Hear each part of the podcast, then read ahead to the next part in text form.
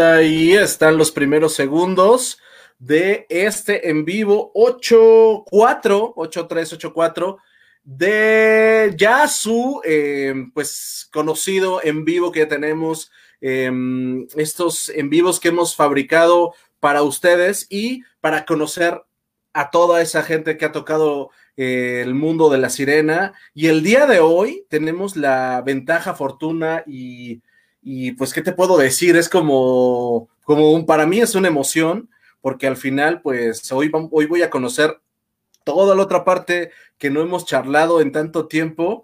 Este, están con, está con ustedes en tu en vivo. Preséntate, Adao. ¿Quién eres? Tiempo, todo. Qué gusto saludarlos, me da muchísimo gusto, de verdad, agradezco muchísimo la invitación.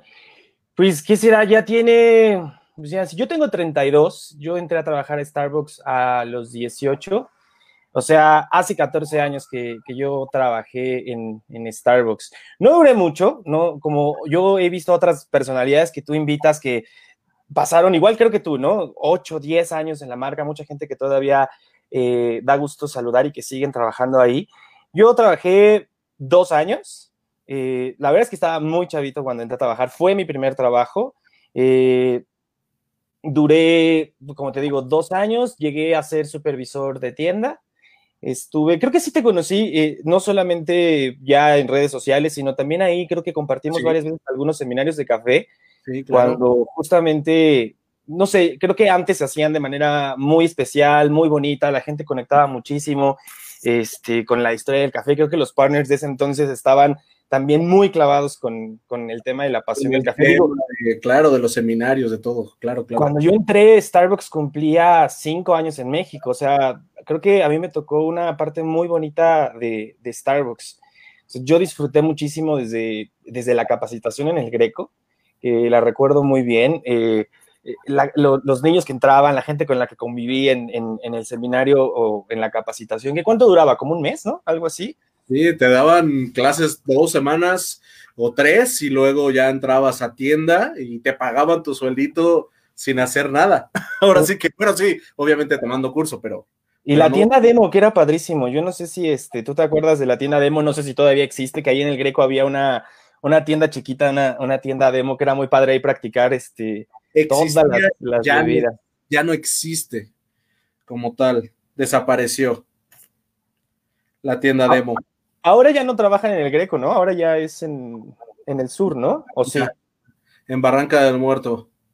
Sí, allá en, es que es Portal San Ángel, ¿no? Creo que es donde está, o más adelante. No, ahí, ahí, ahí, ahí, ahí, en Portal San Ángel.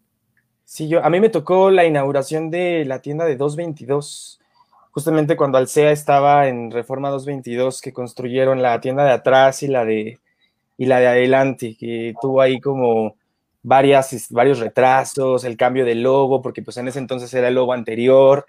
Eh, a mí me tocó estar ahí, creo que en la semana de la inauguración, ahí estuve trabajando de, de apoyo, no, no, me acuerdo bien, pero, pero sí, yo empecé en, en Alameda, en la, en la tienda de Avenida Juárez. Sí, nos conocimos cuando todavía, eh, bueno, pues el, en lo que estaba Dani Lima, estaba... Eh, pues quién más. No, pues a mí me contrató Osiris. Osiris Villalba fue mi primer gerente durante mucho tiempo. Eh, ahí, ahí estaba, creo que mucha gente. ¿eh? Estaba Alex, entonces. No, Alex creo que se acababa de ir a la tienda de Lindavista. Alex, el pelón altísimo, ¿no? Ajá, claro. Sí, sí, sí, creo que él se acababa de ir a la tienda de Lindavista.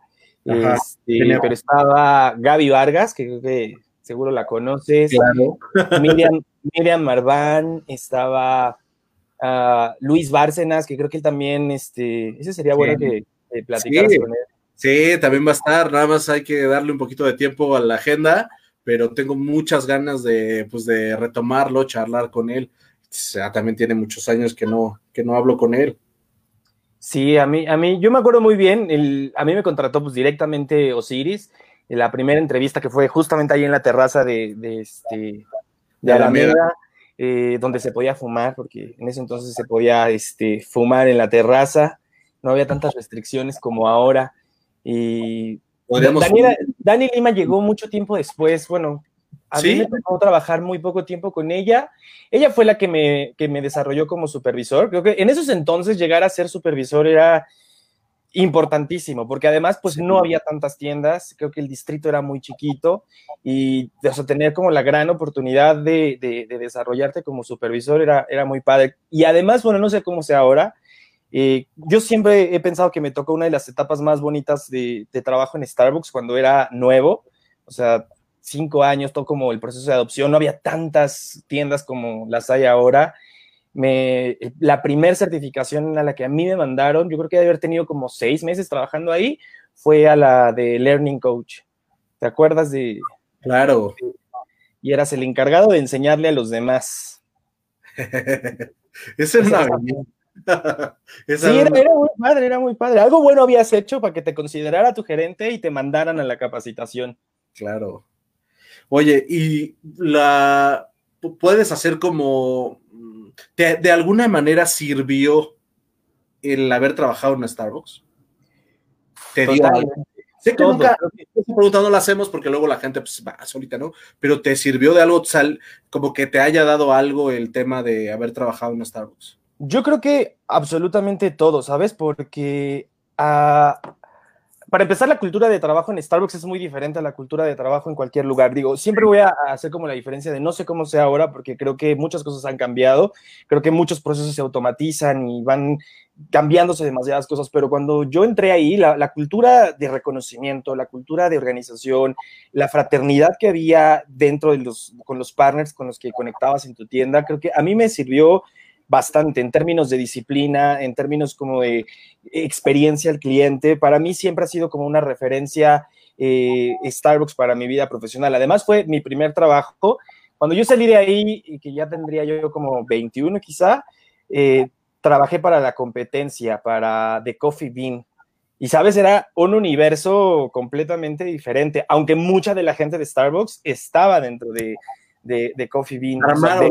Ese, fue como el primer eh, cielito, ¿no? Como que antes de que llegara cielito estaba Coffee Bean pegando muy duro, llegó, se posicionó y de repente, despuesito, vamos a ponerlo, entró eh, cielito y luego llegó Juan Valdés, como en el, como en ese rumbo, como en ese margen, no sé, como en ese orden. Pues es que yo no sé cuál fue el error de The Coffee Bean, porque The Coffee Bean es una marca muy establecida en, en, mucho, en, Estados Unidos, sobre todo en California. O sea, puedes ver a la par de un Starbucks un Coffee Bean. Y aquí simplemente no pegó, porque creo que tenían tres o cuatro tiendas que después terminaron siendo de Starbucks también. Sí, usos, compran los locales, se va y vámonos. Eh, digo, había un, uno en, que zona rosa saliendo a reforma, que es Génova, creo, que está, estaba un este, Baskin Robbins, enfrente del cielito que pusieron, había un Baskin Robbins y estaba el, el Coffee No, pues el Coffee Bean que había era el, que está ahora, donde está 222, en la otra plaza que es Reforma Capital, ese que tiene Piano, este, varios restaurantes, ahí estaba el Coffee Bean. También había uno, eh, bueno, yo trabajé en el primero que abrieron, y fue en Paseo a Coxpa. Este, Estaba padrísimo. Estaba la, por donde está la entrada al Best Buy. Ándale, sí, justamente abajito de las escaleras. Y no sé si ahora también sea un Starbucks, pero este, todos los que había, no había muchos, había como cinco o seis, terminaron siendo un Starbucks. Fueron bien inteligentes y se compraron todos los, todos los locales, Rey. Oye, voy a leerte unos súper mensajitos porque ya sabes que se, nos empiezan a juntar. Ya entró aquí Alejandro para decir saludos, ¿cómo estás, Alex? Luego por acá está Alejandro Samarripa. Saludos, saludos, ¿cómo andas? Eh, Marcela puso unos ojitos así como de... ¿Qué pasó, Marce? ¿Cómo estás? Mm, dice Dan de la llave, me acuerdo cuando Starbucks compró Coffee Bean y cuando estábamos entrevistando a los empleados eran pésimos. pues por, eso se robaron y, tenía muchísimo personal de Starbucks, porque cuando yo trabajé ahí, casi toda la, gente, incluso la que te entrenaba, eh, la gente de recursos humanos, había estado en Starbucks. O sea, traían muy impregnada la, cultura del de café. Había uno que otro que sí había salido de, ¿cómo se llama este otro? No es Italian Coffee. Sí, no, Italian Coffee es el que está en las, en las carreteras, ¿no? Sí, sí, Italian Coffee, pero siempre predominó como la gente de Starbucks. Es como con las tiendas de ropa, ¿no? Cuando trabajas en Inditex y después te pasas a H&M, no sé, te dedicas al mismo negocio. Oye, Adao, cuéntanos, ¿qué, ¿a qué te dedicas actualmente? Sé que esta pregunta eh, va a ser porque quien te conoce, obvio va a decir, ah, ok, sí, claro, yo ya lo sabía, pero habrá 600 mm, personas que se van a conectar, 800, 900, 1000, dependiendo, que se van a conectar a este en vivo y a lo mejor no lo sepan. ¿Qué hizo Adao y qué, a qué se dedica? Pues actualmente hay dos cosas a las que me dedico. Principalmente yo me desarrollé desde hace cinco años como coach profesional eh, trabajo como coach profesional enfocado a el desarrollo y el crecimiento de las personas, enfocado directamente a trabajar con mujeres. Eh, yo desarrollo, hago talleres, entrenamientos, hago conferencias. Eh, esa es como gran parte, yo creo, que es el 50% de mi vida profesional actual.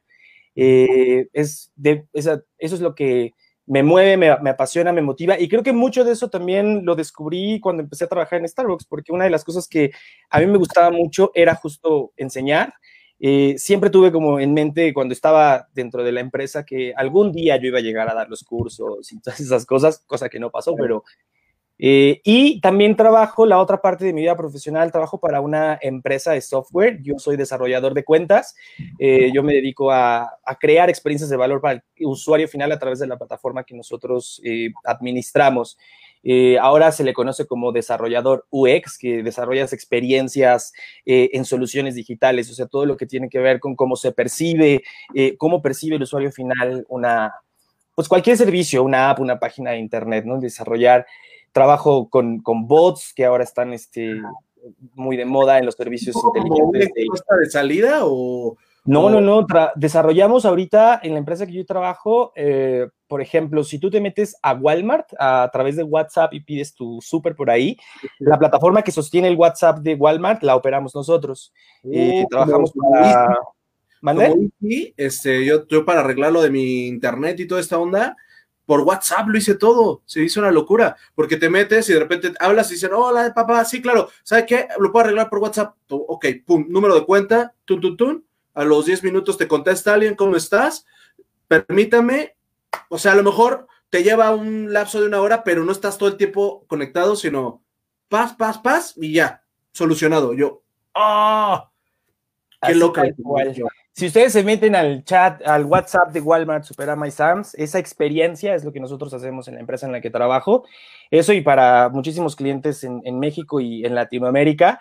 Eh, y justo eso nos dedicamos. O sea, nosotros solventamos o sostenemos la plataforma de comunicación entre las marcas y los clientes a través de, las experiencias digitales. Entonces, es una cosa buenísima porque además pues, eh, está muy pegada al desarrollo tecnológico, es una empresa en constante evolución eh, fíjate que justamente cuando empezó el tema de la pandemia del, coronavirus, nosotros, en vez de disminuir la carga de trabajo, fue todo lo contrario. O sea, muchísimas empresas hoy dependen de la comunicación a través de diferentes eh, plataformas de, contacto para sostener relación con los clientes. Entonces es, es una cosa muy grande. La verdad es que me ha permitido mezclar las dos cosas que yo hago, que es eh, el tema del coaching. He tenido como mucha apertura para poder este, hacer coaching dentro de la empresa en varios procesos. Eh, me ha permitido, esta empresa me cambió la vida desde el año pasado. Me ha permitido viajar por el mundo en los últimos seis meses haciendo eh, workshops y talleres y es algo como, la verdad, enorme. A mí creo que es algo que me tiene muy contento. Está cañón, ¿eh? Oye, yo no sabía esa parte, yo obvio, pues si te sigo en tus redes sociales, o sea, voy súper al tanto de lo que subes, eh, eh, obvio, pues voy con tus seguidores, de repente veo este 300 cuando empezaste y de repente, ¡pum!, te volaste, ¿no? Yo de repente dije, oye, oye, ¿cuántos seguidores tiene en Instagram? Este, ¿Cuántos seguidores ya? Te, o sea, te fuiste, fuiste creciendo muy padre y muy rápido. Obvio, pues es un logro de todo el tiempo. Eso, eso es una pregunta que no está en esta, en esta encuesta, pero te la pregunto personalmente, ¿cómo ha sido esa parte del marketing digital que tenido que trabajar para tu, para tu imagen, para todo? O sea, la verdad estoy sorprendido y te, y te admiro mucho por eso, Rey. Pues mira que Va a empezar, yo empecé igual que todos, ni sabiendo cómo se utilizaba Instagram, eh, ni teniendo claro qué era, este, cómo se hacía, este, qué era un copy o para qué chingados se usan los hashtags. Hay muchas cosas que aprendes, sobre todo porque la mercadotecnia o el marketing digital pues, cambia todo el tiempo. Hay un montón de maneras de, de crear un anuncio exitoso y de convertirte eh, en alguien eh, en las redes sociales, sobre todo porque justamente también hay un montón de, chavitos nuevos que además es una, pues, una profesión nueva, el tema de los influencers y la gente que ahora cree que es muy fácil publicar o colgar mensajes en las redes sociales eh, con una irresponsabilidad enorme. Creo que, eh, digo, yo tengo dedicándome a esto de pues, cinco años.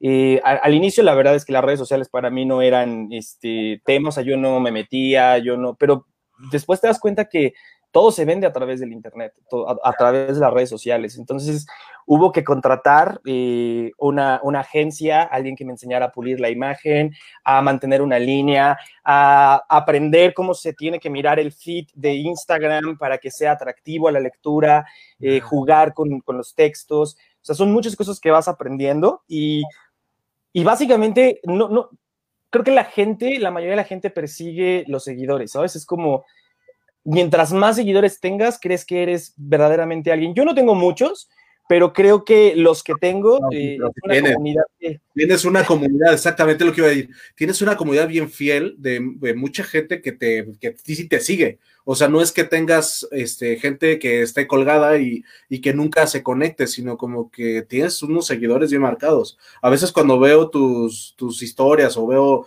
digo, no, estás, estás hecho en una, en una plataforma a, tu, como que hiciste un estilo, y eso me encanta, o sea, es como de, oh, ok. Y son justamente lo que a mí me enseñó la agencia que contraté, eh, porque tienes que fijarte en un montón de cosas, la manera en la que hablas, la forma en la que comunicas, tienes que aprender a comunicar a través de, de, las redes sociales. Mucha gente se cree buena hablando en público o buena transmitiendo un mensaje, pero a la hora de pasar a la cámara, a hablar en un video en vivo. Yo no sé si te ha pasado o has notado una cosa yo muy particular que aprendí y, que me, fue de las primeras cosas que me dijeron cuando yo hacía en vivos en, en, Instagram o en Facebook. No sé si tú has notado que empieza la gente un en vivo y los primeros 20 minutos se la vive saludando a todo el mundo, ¿no? Eh, porque no ves, porque no ves gente conectada, porque no ves gente conectada, porque estás nervioso porque si te van a ver o te van a escuchar, o si alguien te está escuchando. Cuando tú empiezas solo, es muy complicado. O sea, me ha pasado que de repente me quedo solo y es como, oh, oh, bueno, este, estamos viendo y como que, empiezas a darle vueltas, ¿no? Tu mente ya no está pensando en qué sigue. Cuando hablas con alguien, pues es muy, es muy cómodo porque ahí yo te estoy transmitiendo eh, lo que estoy pensando como si estuvieras al lado mío y te estoy explicando algo. Y eso, pues al final, aunque lo vean 10 millones de personas, pues no hay ningún problema. Pero solo es como a quién le estoy hablando y eso es muy complicado. O sea, aprendes a, crear una, relación con la cámara y aprendes a sentirte cómodo. Yo te voy a decir algo, ah, creo que para mí fue muy fácil porque eh, pasar al, video, a, las grabaciones, eh, primero porque desde la preparatoria ah, yo siempre fui muy metido con el tema de, las artes, estar en las obras de teatro, eh, era el primero en querer exponer siempre en la, escuela, entonces para mí como el tema de la comunicación fue muy sencillo. Y antes de entrar a las redes sociales, pues yo ya me había dedicado a hacer conferencias, entrenamientos, entonces he tenido como grandes espacios para, para, para poder hablar en público. El, público yo más grande que he tenido fue eh, una conferencia eh, para el Día Internacional de la Mujer en el 2018, me parece, sí, 2018 o 17 y estaba yo en un teatro con mil mujeres. El teatro estaba lleno. Venían de estar sentadas dos horas escuchando una obra de teatro porque era como un evento corrido y fue como la experiencia más grata que yo he tenido eh, eh, hablando en público. todavía eh, una atención que ya sabes que está perdida. Exacto, llega un punto en el que lo haces tantas veces eh, y, pues, también desarrollas varias, varias técnicas, ¿no? Dejas de, ponerte nervioso por la cantidad de personas, enfocas tu atención en el punto y es mucho de aprender a confiar en lo que tienes para exponer, en lo que vas a plantear. Y ya cuando pues pasé al tema de hacer videos en vivo, ya fui puliendo como ciertas cosas que me enseñaron en tema de los videos, cuidar los marcos, la cámara, tener luces, etcétera. Eh, y ahora para mí ha sido muy fácil eh, hacerlo Ahora ya no hago tantos en vivos porque estoy haciendo un podcast, que justamente eh, no, no soy muy constante en la subida de los podcasts porque de pronto tengo muchas cosas que hacer, pero ha tenido una muy buena, muy buena aprobación, ¿sabes? Y eh, y ahí le tengo como puestas muchas, muchas esperanzas. O sea, sí es un reto porque pues hay que preparar el contenido, estructurar un guion. Eh, no puedes llegar y simplemente hablar porque de pronto divagas, te pierdes. Y, y sí hay que cuidar mucho el contenido, sobre todo contenido con responsabilidad, porque creo que algo que como influencer o como persona de, con influencia, tienes que cuidar mucho lo que dices, porque muchas de las cosas que, que, compartes pueden modificar la experiencia de vida de cualquier persona que te está escuchando. Entonces, creo que parte importante de dedicarte a esto es justo cuidar la responsabilidad de la voz que tienes, porque ya estando en redes sociales, ya te ve el mundo, en, cualquier momento alguien te puede escuchar y sí tienes que tener una responsabilidad social importante. Está padre ese consejo. Lo difícil es llevarlo a cabo. este, ¿Cómo tú, em, o sea, tu, post, tu podcast está pensado para lo de coaching para la mujer, eso es 100%. Sí, correcto. El, el, podcast se llama Amor Propio Primero el Podcast, está en Spotify, y en Apple Podcast. Fue una, una gran aventura aprender a hacer un podcast. Eh, lo había resistido muchísimo porque según yo no tenía las herramientas y los elementos para poderlo hacer. Y dice, es más fácil que hacer videos. Sí, que si tienes que comprar este, e, el micrófono, la consola, este, varias cosas y, y, eh, y, postproducirlo, porque pasa como pues por varios, varios periodos, ¿no? Tienes que entrar en la preproducción, en la construcción del guion, toda la parte de, de, la estructura, grabarlo y después editarlo, sobre todo porque pues lo hago solo. Hay gente que ya hoy lo hace y seguramente todo, este, este tema se los hacen. Pero con las herramientas que yo tenía, tenía aquí una, una consola eh, eh, con el GarageBand de, de, la computadora, eh, aprendí a editar en una noche viendo este, tutoriales en YouTube, aprendiendo un poco acerca de los sonidos y pues total salió, me gustó muchísimo cómo quedó el, el intro, el primer episodio y pues lo lancé. ahorita ahí pues tienes opción de ver, este, tiene más o menos dos meses que empecé con el podcast y hay alrededor de 500 o 600 personas ya suscritas al podcast y es, es un número que se mantiene. Entonces, cuando ves esos números, cuando ves que alguien te está viendo o te está escuchando, empiezas a, tener sensibilidad de, oye, güey, si alguien te está escuchando, es donde crees el compromiso y la responsabilidad por encontrar temas que gusten, temas que, que, que funcionen, eh, hacer una aportación positiva en la vida de las personas. Entonces. el tema está bien, bien interesante. O sea, al final, eh, yo te he escuchado y de repente digo, o sea, ¿qué mujer no se puede identificar en las cosas que dices? Yo sé que está pensado para eso, pero de repente digo, híjole, yo he visto perfiles de personas muy cercanas a mí o gente que tiene que ver como con mi vida personal que te siguen y que de repente digo, pues órale, ¿no? O sea, y cómo este, están metidos, te dan like y todo eso, yo de repente digo, órale, o sea, te escuchan. Yo de, de repente trato de entender el, el qué buscan, ¿no? Y, y, cuando te escucho digo, ok, sí, es que va, va algo que la gente necesita, es como, pues como una parte de emociones, ¿no? Y, y saber desarrollar como, pues cosas, ¿no? Es que no sé cómo explicarlo porque no es mi tema, pero, pero, pero están bien, está bien padre, o sea, lo veo y digo, ah, qué chido que hay mucha gente siguiendo. ¿No? Que está ahí. La verdad es que sí, y, ha tenido, pues, ha gustado y, yo lo veo en los números que te arroja Spotify, que también es un, es un tema que puede resultar positivo o negativo para quien lo mira, porque si de pronto no llegas a los números, no te sigue nadie, sí hay gente que se deprime y se tira al hoyo y siente que lo que a, a mí me pasó al inicio, ¿sabes? O sea, es como, es hasta que encuentras el clavo y hasta que encuentras la manera de, llegar. Es importante tener claro como el mensaje y de pronto puedes pasar por muchas ideas y habrá algo que de pronto te calce y, te queda, ¿no? Es como, como los youtubers, o sea, encuentran eh, temas de cocina o temas de viaje y cuando consiguen dar con un punto, lo hacen grande. El tema es que ahora también está, eh, el tema del youtuber está muy hecho pues, pues para la pendejada, ¿no? O ahí tienes ejemplos como eh, eh, el Zurita o gente que nomás se dedica a hacer payasadas en internet y que es gente que gana millones de dólares, yo creo, al año haciendo tonterías. Cualquier categoría. Muchísimo. Para la gente pero para eso se inventó el TikTok, ¿no? O sea, ahora ya TikTok es el los 15 segundos más estúpidos del mundo. O sea, creas lo que quieras, ¡pum! Y todo el mundo se está haciendo viral. Pues mira, tengo una experiencia con TikTok. Yo lo subí, lo, me, metí a la, ahora en la cuarentena.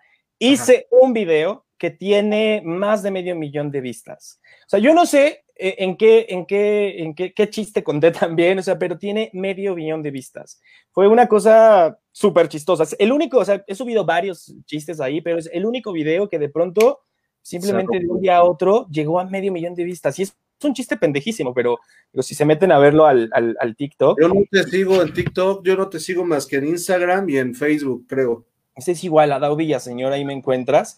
Y es un chiste que hice en una reunión con todos mis amigos del trabajo. Estábamos bebiendo a través de, de, de Zoom y se hizo el chiste y sorpresivamente llegó a medio millón de vistas y no sé cuántos miles de likes y, y fue como bastante sorprendente. Digo, eso no tiene ningún tipo de repercusión. Ojalá te pagaran este 10 centavos por cada este, reproducción de... Por ahora, por ahora no va a pasar, pero en algún momento de la vida tenlo por seguro que va a pasar. Ahora, ahí empiezas a subir este TikToks 15 segundos de consejos, ¿no? Están volviendo una locura. Hay gente que te dice, ¿cómo encontrar un ta en internet? Y tú dices, eso es muy fácil de hacer. Pum, pum, pum, y volteas y tanta gente lo ha visto. yo, no, no puede ser. O sea, es como algo que, este, ¿cómo comprar en Amazon? Das clic, entras y pa, fácil. Y tú, eso es, eso es un millón de personas vieron eso. O sea, es como, ah, no sé, ¿no? Bueno, mira, tienes que elegir bien tu plataforma y cuidarla y trabajar y ser súper constante, porque si empiezas a diversificarte, al tema de hacer contenido tienes que quebrarlo en mil partes. O sea, para hacer una imagen que encuadre en Instagram, también hay que hacer una que encuadre en Story y en Facebook. O sea, sí es una planeación como muy importante que tienes que tener. Yo, por ejemplo, cuando realmente estábamos muy metidos en la construcción y tratando de crecer el número de, seguidores, se tenía un calendario y teníamos un calendario de cuántas imágenes se tenían que subir a la semana, cuántos videos se tienen que subir a la semana tenías que revisar la imagen, los copies, desarrollar este, ideas para irlo creciendo. Si tú te metes al Instagram, hay un punto donde sí se veía una constancia, miércoles se, subía esto, jueves se subía otro, y actualmente ya, ya me he relajado bastante, ¿no? O sea, hoy subo como con, con, más, con más paciencia, ya no se le paga a una agencia, antes sí se le pagaba, este, Oye, es muy costoso hacer ese, ese digo, no sé si se pueda decir, pero hay, eh, para lo mejor habrá gente que diga, oye, ¿y cómo funciona? ¿Cuánto cuesta? ¿Es caro? Pues mira, depende, mucho cuál es tu objetivo, porque el primer acercamiento que yo tuve con una agencia, eh, es, es, que tienes igual que tener una conexión con quien te está, con quien estás contratando, ¿no? Porque el güey con el que esa vez que me entrevisté, me entrevisté justo en un Starbucks con ese güey, me decía, uy, es que sí está bien difícil el tema, y es que hay que pulirlo demasiado, y es que hay que bajarlo a la gente de una manera muy especial, y, y bueno, yo te cobro 15 mil varos cada 15 días por este, ayudarte con la creación de las imágenes, el desarrollo del contenido, porque además pues tienes que pautar y pagar las pautas de, de Facebook o de Instagram, ¿no? Eh, y después, bueno, e, esta fue como... ¿no? Porque al final, pues sí, sí tienes que hacer un poquito de, pues, de pagar para que, para que le llegue a más gente. O sea, sí. que no sea así orgánico. Sí, orgánico es muy bueno, que, que, tengas un número orgánico importante, sí, sí es bueno, porque además las pautas pagadas le pueden llegar a mucha gente, pero si tú no tienes bien establecido tu mercado, no le llega a quien tú quieres. Entonces, esos son muchos factores. Ese güey, la neta, a mí no me vibró. Este, la neta no, es que. Y, mí, y, eso que me lo acabas de contar, así como que dije, no, gracias. Y después conocí a otra chica con la que conecté muchísimo. E, ella, de hecho, tomó uno de mis cursos y me hizo como el ofrecimiento y, y hablamos de paletas de colores y de cosas. Y sabes, tienes que encontrar a alguien que vaya a la par con tu. Quieres, si claro. de pronto contratas a alguien, pues mira, puedes contratarlo y puedes pagarle hasta dos mil, tres mil pesos en. ¿cómo se, le, ¿Cómo se le llama esto? Se me fue el las igualas, se llama el término que utilizan igualas, ¿no? No sé, como mensualidad, pues. Pero pues va a depender la agencia, el objetivo que tengas, cuántos seguidores quieres llegar, si lo que vas a, a vas a vender, eh, algún servicio, algún producto, si es como una, una, inversión. Si te quieres dedicar bien a, crear contenido, si tienes que pensarle como en varios, por lo menos estudiar, ¿sabes? O sea, creo que a mí algo que me sirvió mucho fue estudiar acerca un poco de marketing digital, conocer cómo funcionan las redes sociales, cómo crear un grupo de, un objetivo, eh, un grupo objetivo para, para, llegarle a cierto tipo de mercado, porque pues, tú puedes poner un post y esperar que le llegue a todos tus contactos, pero si vas a pagar 10 dólares para que se esté moviendo constantemente, que le llegue a la gente que tenga que ver con los intereses de tu cuenta, porque son posibles consumidores. O sea, pasa a ser un tema de, de gusto a verdaderamente un trabajo, porque tienes que entender pues, mucho de cómo funciona toda la estructura de las redes sociales. Me encanta cómo lo platicas, cómo lo sufriste. Sí, sufriste sobre eso. Sí, claro, porque fue difícil encontrar a alguien que crea en lo que haces, porque pues al final del día yo no hago chistes, yo no publico pensamientos al azar, yo estoy en contra de los pensamientos positivos, eh, del falso positivismo que hay en las redes sociales, eh, y casarte con alguien o crear una relación de negocio con alguien que verdaderamente cree en lo que haces es importantísimo, porque si tus socios de negocio no creen en tu contenido, no creen en tu, en tu proyecto, no va a llegar a ningún lado. Y creo que sí hay que tener también muy claro que si lo haces solo por dinero, vas a encontrar también como con muchas dificultades. Tiene que ser algo que, que realmente te mueva y te apasione, algo que realmente quieras compartir, pero sobre todo tener conciencia de que positivamente va a impactar en la sociedad, porque si te dedicas a hacer chistes y a hacer bromas, un día vas a desaparecer. Sí, me encanta esa parte porque al final es como de no, no te, no, no esperes tampoco que te dé algo de inmediato, ni, ni dinero, sino más bien que lo hagas por convicción, ¿no? Que lo hagas por amor a lo que quieres hacer. Digo, Sobre porque, todo porque te puedes desilusionar muy rápido. Cuando te das cuenta que no te están siguiendo como tú esperarías que te, que, que te sigan, cuando sientes que lo que tú haces es buenísimo y la retroalimentación que tienes de la gente es como de, puta, tres likes por esta foto, tres likes por esta, esta imagen, tienes que tener como, yo, yo lo llamo como resiliencia a los negocios porque vas a darte mucho chingadazos, o sea, de pronto te vas a dar cuenta No que lo lo que sí, no nada.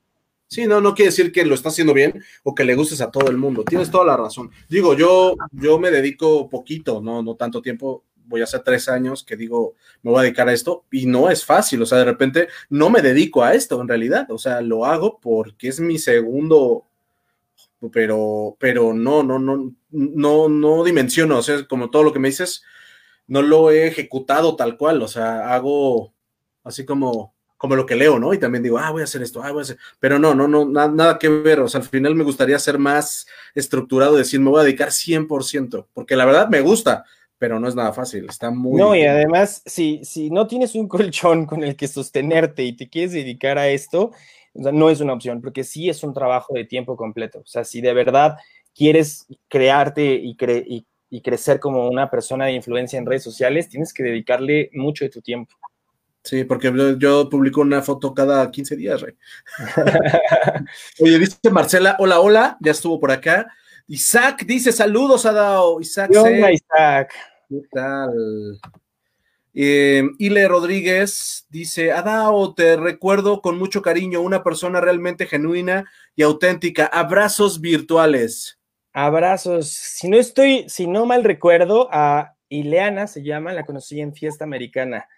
Son de las, de las, de las chicas que tuve este, mientras fui supervisor. Y creo que ella después abrió una cafetería, no me acuerdo cuántos años después, abrió una, una cafetería en la Roma, me parece. Y además era como una cafetería con concepto, se hacían lecturas, este, grupos de lectura, cosas así. Un abrazo también para ella. Qué bonito que está por acá saludando. Joel, ¿cómo estás? Es amigo mío, amigo del trabajo, siempre conectado en los en vivos. Rey, te mando un abrazo, gracias. Dice Rosa Mungía, Adao Villaseñor, te felicito por tus logros, te amo, corazón. Ahí están apareciendo todas las mujeres que he conocido en mi vida, eso me da gusto. Los fieles seguidores que aparecen. Oye, padrísimo, ¿no? O sea, al final, digo, no sé, yo, este, mm, me imagino que has de haber cambiado ya mucha gente, muchas vidas, y eso te va a, te da a ti al final un logro, deja tú si hay dinero de por medio, no, sino como cuando das un curso, ¿no? Y te sales y dices, o sea, lo logré, ¿no? No, no sé, no sé si te pasa Pues eso. justamente ahorita, ah, el miércoles pasado fue mi cumpleaños y eh, gracias. Y, y, sabes, fue una experiencia muy bonita porque de pronto en Instagram comenzó a felicitarme gente que en mi vida he visto y me felicita y me da las gracias por el video, por el podcast, por la imagen. Gente que alguna vez estuvo conmigo en un salón de entrenamiento, en una conferencia. La verdad es que es bien enriquecedor. Me gusta, sí, es como una caricia para el ego, más que para el alma, es para el ego. Pero al final creo que es, es, la responsabilidad de seguir haciendo lo que hago, ¿sabes? Es como el saber que hay allá atrás de la pantalla alguien esperando. El otro día me decía, el otro día leí yo un mensaje de una niña que decía, todos los días escucho el podcast hasta que me quede aprendido eh, eh, la lección. Hay de pronto mensajes que me llegan y es gracias porque si tú no hubieras puesto esto, no hubieras dicho esto, yo no hubiera salido de esta relación tóxica en mi vida. Estaba a punto de hundirme en esta depresión y, el curso que estuve contigo me salvó. ¿Sabes? Son, son caricias para el ego, son caricias para el corazón, pero también vienen cargadas de una responsabilidad bien grande. Eh, en el seguir preparándome, en el seguir eh, aprendiendo, eh, mejorando el contenido, porque yo hay un, creo que desde que empecé a hacer esto y, con los años, después de, sabes, llega también un momento en el que te mareas, pero después de haberlo entendido y, creo que algo, algo grande que alguna vez compartí con mi mejor amiga es, mira, yo lo hago y lo lanzo como una botella al océano. Si una persona lo encuentra y una persona ha cambiado su vida a partir de ahí vale la pena. ¿Sabes? Ahí vale la pena el trabajo, el esfuerzo, eh, el sacrificio, todo lo vale si solo una persona ha, podido hacer algo a partir de, la información que recibe de mi parte. Si ya son muchas, mira, qué mejor, pero con una es más que suficiente. Y, es, es, es, muy bonito, la verdad, y, en, mi cumpleaños fue muy, muy enriquecedor leer tantos, tantos mensajes de gente que de verdad no conozco, o sea, ellos me conocen, pero yo jamás en la vida he tratado personalmente. Porque te escuchan, ¿no? Y que aparte, pues los que han estado cerca, sí, claro, pero como dices, pues no, no, no a todos los puedes tener así como a tus amigos, ¿no? Pero qué bonito, la verdad es que no, no lo dimensiono, pero la verdad es que ha de ser algo padrísimo. Es muy bonito. Mira, una sola vez en mi vida, también empecé a hacer videos de YouTube alguna vez. Eso sí lo dejé porque es mucho más difícil hacer videos en YouTube. Este, una sola vez en la vida me he topado en la calle a una niña que estaba yo en un miniso, sí me acuerdo muy bien, y se me acercó una niña, yo creo que tendría 18, 19 años, y, me dijo que sí, yo era el de los videos. Esa fue como, yo sí me sentí en artista, es la única vez que ha pasado, pero pero, pero fue, fue muy, muy bonito que, que alguien me reconociera por, por, un mensaje, por un video, es muy Hay muchos millones de mexicanos como para que de repente pase, pero eso quiere decir que lo que estás haciendo está tocando gente y que sí va por un buen camino, ¿no? Al final no es fácil, pero, pero como dices, pues, la responsabilidad, pero estás haciendo algo muy padre, algo que le está dejando pues, algo a la gente y eso está muy padre, la verdad es que eso eso es algo para agradecer a, las chiquillas que al final se conectan, te ven, ¿no? no la verdad es que padrísimo. Bueno, y también hombres, ¿eh? Me ha tocado también este, mensajes de hombres, porque al, final la información es neutra y nos funciona a todos, seamos hombre o mujer, eh, nos funciona y también hay muchos hombres que me escriben y me dan las gracias y eh, recientemente, antes de la, de la pandemia, celebrábamos el cumpleaños de mi hermano y cuando llegué a la fiesta, yo conozco a muchos de los amigos de mi hermano de toda la vida, ¿sabes? Eh, son sus amigos de la prepa, de la secundaria, y cuando llegué a la fiesta fue muy, muy chistoso porque muchos de ellos me conocían, ¿sabes? Eh, eh, no como el hermano de, mi hermano, sino como el chavo de, los videos de Instagram, el chavo de... porque pues también mi hermano ha hecho la chamba como... Uy, ese chavo es de, conocido, ¿no? Entonces, ah, es mi hermano. Ah, entonces, ah, Sí, también, también me ha pasado eso y, es muy bonito. Igual gente de la familia que sabes que los ves todos los días, pero también que conozcan esta otra parte, sí, sí es padre.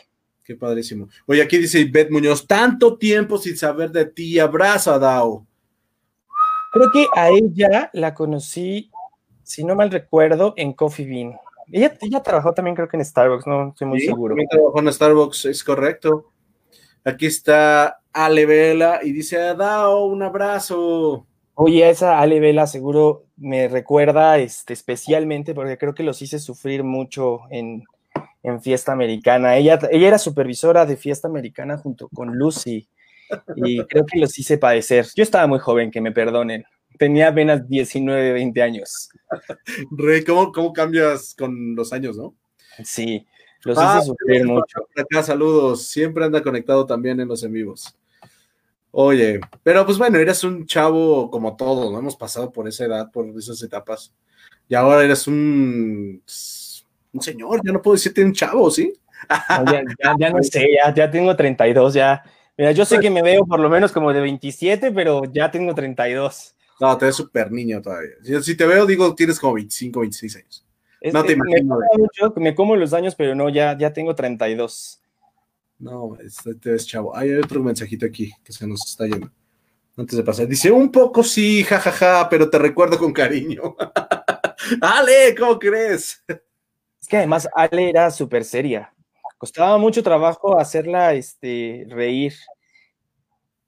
Sí me acuerdo muy bien de, muy bien de ellas. Fue, yo estuve como supervisor, pues creo que ahí, o sea, no, no me acuerdo si fui supervisor o corrí turnos en, en Alameda, pero me brincaron a fiesta americana. Ahí fue donde estuve como supervisor, creo que como un año. Y este, ¿Todo el año lo estuviste con, con Luis Merino? Sí, él fue el, él era el gerente de esta tienda. Como que no, lo, no lo recordaba. O sea, no lo, no lo, no, no, no lo relacioné jamás. Como que no, no, o sea, me acuerdo de Luz y el güero, claro, porque ya es que también eran íntimos, pero no recordaba que, ah, me toca mi pausa de, ah, no. Creo que sí, ya te fuiste. Ya me fui. Esta es la pausa, la que te digo siempre que tengo. Se corta el, el, el audio. Ya tengo corte, tengo todo. Tú sigue hablando, Adao.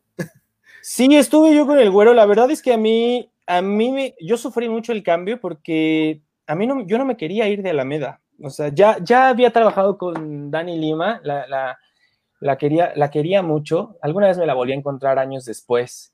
Creo que ella fue gerente de. Yo trabajé en. ¿Cómo se llamaba esta plaza? En Lomas Plaza, y creo que ella fue gerente de. Gerente de ahí o ya era gerente de distrito de la tienda de Lomas Plaza. Pero sí, cuando yo me pasé para allá fue, me pasaron más bien, fue difícil, me costó trabajo adaptarme, sobre todo porque cada atmósfera de cada tienda era completamente diferente, ¿no? Hay, había cosas que se hacían en Alameda que dejaron de hacerse o, o, no se hacían igual en fiesta americana o en cualquier otra tienda en la que ibas de apoyo, ¿no? Deja, era completamente diferente y tenías como este además pues como esta sensación de pertenencia a tu tienda muy, muy canija, ¿no? O sea, como que sí, sí te enamorabas sí, mucho de... mucho trabajo el cambio porque aparte, pues, ¿quién te desarrolló? ¿Quién te contrató? ¿Quién? Y de repente, bueno, el cambio y luego, oye, bueno, ahora vete de supervisor, tú así, ah, la verdad es que sí. Yo no te tenía en mente con lo de Luis Merino, no lo recordaba, pero la verdad es que el güero también era del terror, ¿eh? No, espero enojar algún día que esté aquí en los en vivos y digas, ay, gordo, hablaste mal de mí. No, yo, yo tengo también muy buenos recuerdos de, de él. Del Dice, ¿de qué están hablando? Porque yo no recuerdo a nadie de los que hablan. No, yo estoy hablando de él, uh, ay, del 2007, creo. Sí, Rey, 2007, 2008, 2009. Sí, y más o menos como de esos años. Te saliste en el 2009. Si no me falla la memoria, sí. Sí, yo creo que sí, como en el 2009. Eh, la última tienda en la que trabajé justo fue en Fiesta Americana. Este, y, y me salí por una tontería de escuincle de 20 años, o sea, hice una, una, una, tontería muy, muy grande. Me, me, Luis no me quiso dar permiso de cambiar el turno para ir a un concierto. No me acuerdo ni siquiera qué concierto era o si valía la pena el artista, pero yo tenía boletos para el concierto. Luis no me quiso cambiar el turno, solamente me acuerdo que me dijo como, solucionalo Ajá. Y no sé qué chingados pasó. Yo me fui al concierto, dejé a alguien encargado de la tienda y yo iba a regresar a cerrar, pero pues al, al, otro día este, el plan macabro no funcionó y al otro día me hablaron por teléfono así, de tienes que presentarte en las oficinas y, y pues me dieron, me dieron cuello por haber abandonado el turno. Una, una tontería, o sea, sí, una cosa de, de, de chavo de 20 años. O sea, hoy lo ves de la perspectiva y es como de, qué pendejo, ¿no? Pero son las cosas que tienes que vivir cuando tienes 20 Pero años. No era, no era como para que te dieran de baja, ¿no? O sea, espérame, sí sé que es algo grave. O sea, hijo, le dejé y me fui, pero no era como para que te dieran de baja, ¿no? A lo mejor te doy una suspensión, te super regaño, te cambio de tienda, da, da, el, da el otro, este, ¿cómo puedo decir? Como la otra parte del el castigo más fuerte que quieras dar dentro de la marca, pero baja por eso. Pues sí. No me acuerdo si había hecho otras cagadas antes. Le voy a ser. Lo tenga aquí en vivo y le voy a decir, ¿y por qué diste de baja, Dao? decir, pero, mira, pero, fue muy padre. Yo, yo lo veo así porque creo que todas las cosas que yo he vivido me han traído hasta el punto de vida donde estoy. Y yo no imagino mi vida habiéndome quedado en Starbucks, ¿sabes? Para mí yo siento que habría habido algún momento en el que el crecimiento simplemente se hubiera detenido, ¿sabes? Antes era, era fácil crecer porque las tiendas estaban en expansión y, y, podías irte de un distrito a otro y estaban abriendo muchas posibilidades, pero de pronto hay eh, demasiadas tiendas, demasiados partners y creo que la, el crecimiento en algún punto se detiene, ¿no? Entonces... Y que me lo digas, güey. y que me lo recalques.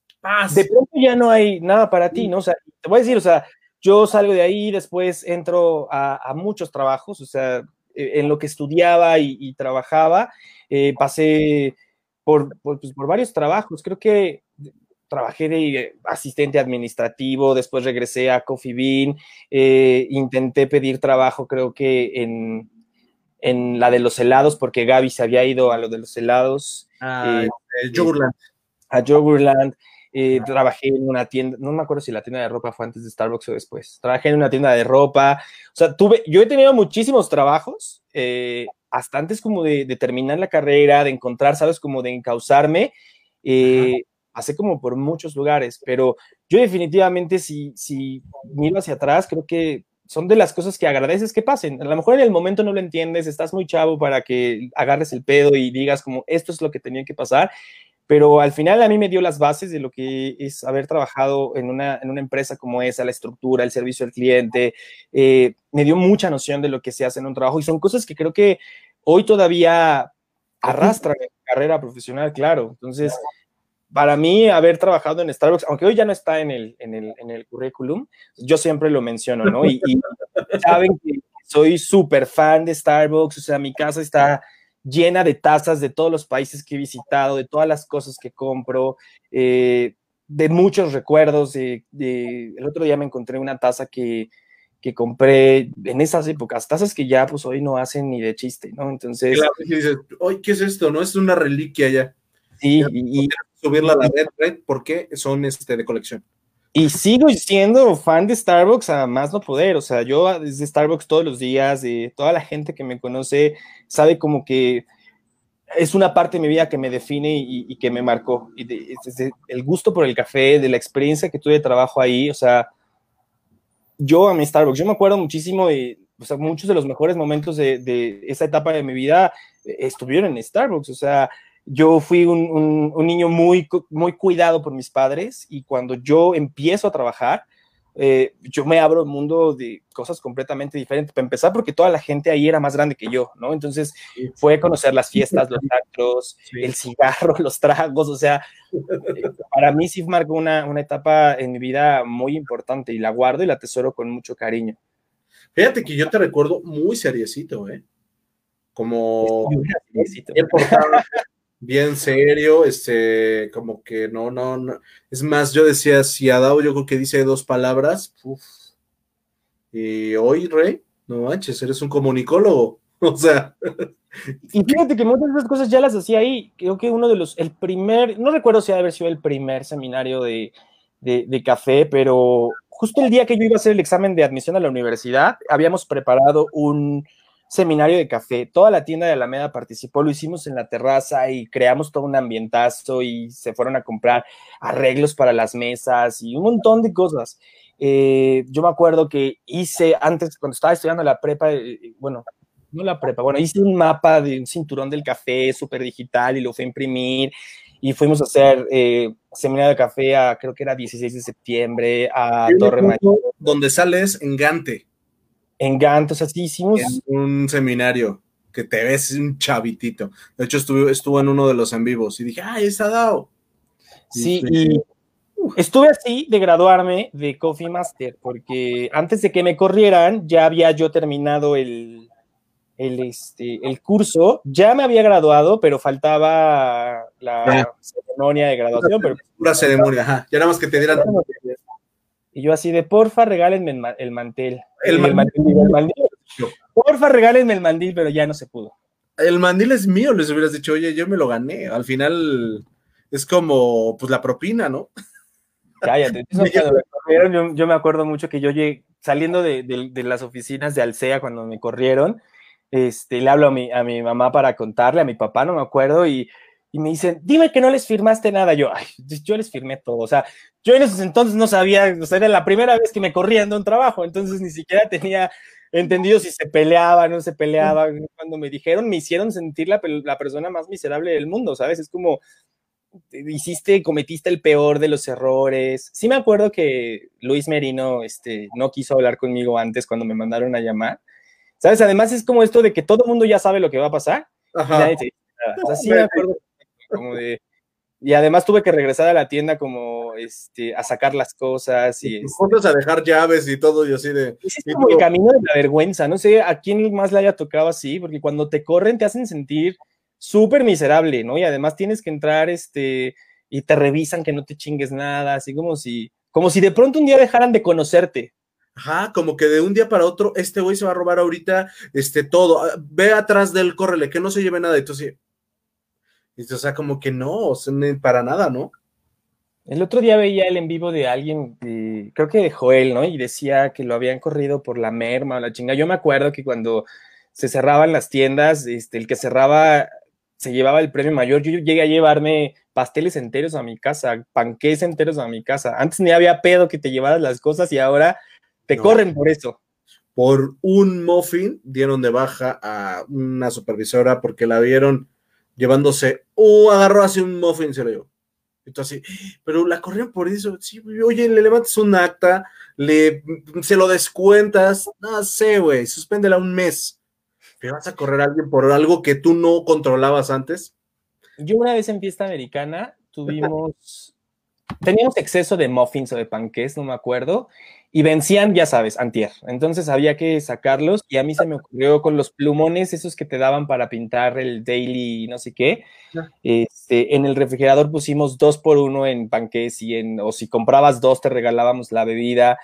Creo que la promoción duró activa como una hora hasta que habló por teléfono el supervisor de distrito, como de o horas después, no me acuerdo, creo que ya estaba en mi casa para decirme como, qué bueno que tengas esta iniciativa, pero eso no se hace y este, no vuelvas a hacerlo. Chingar a que se tiraran a que regaláramos bebidas. O sea, dije, pero bueno, es que no, no, creo que no terminas de entender la dimensión de ese tipo de cosas, ¿no? Y, hasta que a lo mejor pasa un tiempo, a lo mejor dices, digo, pero la iniciativa es real. Si tú y yo somos dueños del negocio y tenemos carne que caduca mañana, oye, ¿qué hacemos con el producto? No, güey, que se tire güey, no, mejor hay que hacer una promoción y hacemos un 3 por 2 y vámonos. O un 2 por 1 seguro tiene que funcionar. Oye, a lo mejor la gente va a decir, oye, ¿por qué hay un 2 por 1 Es que es un 2 por 1 de fin de pum.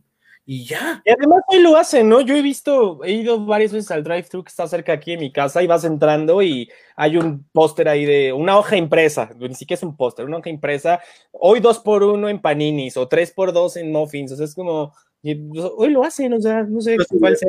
por, qué, me le hicieron de a todos, sabes? Oye, pero ¿estará autorizado? Mira, lo que yo más peleo son los descuentos que siempre llegan a través de la app, que de pronto este, no, se aplican. No tienen, conocimiento en las tiendas y no te los aplican. Esos sí son, los que peleo todo el tiempo. Es que es horrible porque llega, pasan, ¿no? Y ya. ¿Y qué quieres? Así, ah, tu bebida, ah, ok, tanto. Entonces, oye, no hay una vida. Ah, sí, ¿la quieres?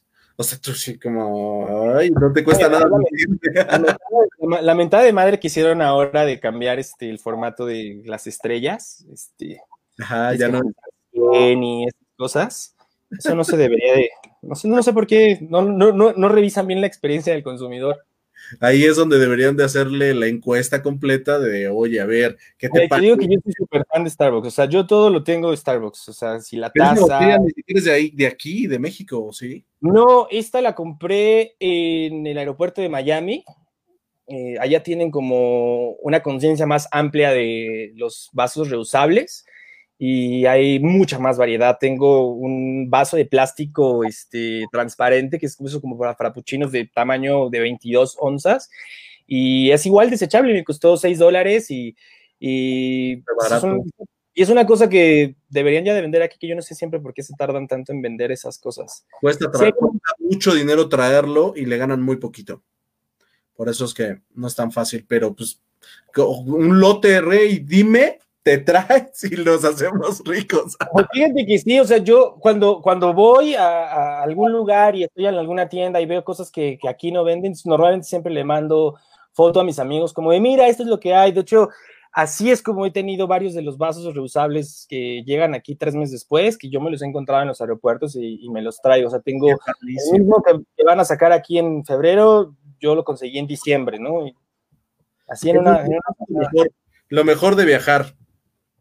Lo más para, mí, para mí es regla, ¿eh? para mí es ley. O sea, ciudad o país al que voy, yo tengo que pasar por un Starbucks y comprar una taza. Sí, no, no hay modo de que no. Yo, o sea, cuando digo, yo no viajo mucho países así, pero cuando voy a algún estado o así, de repente digo, ¿habrá Starbucks aquí? Preguntas, ah, sí, entonces ya vas a ver qué hay, ¿no? Una tacita, algo de, obviamente, de la región y ya. ¿no? ¿Por qué es trampa comprarlas en el aeropuerto? O este, porque sí, ahora en el aeropuerto de la ciudad te venden todas.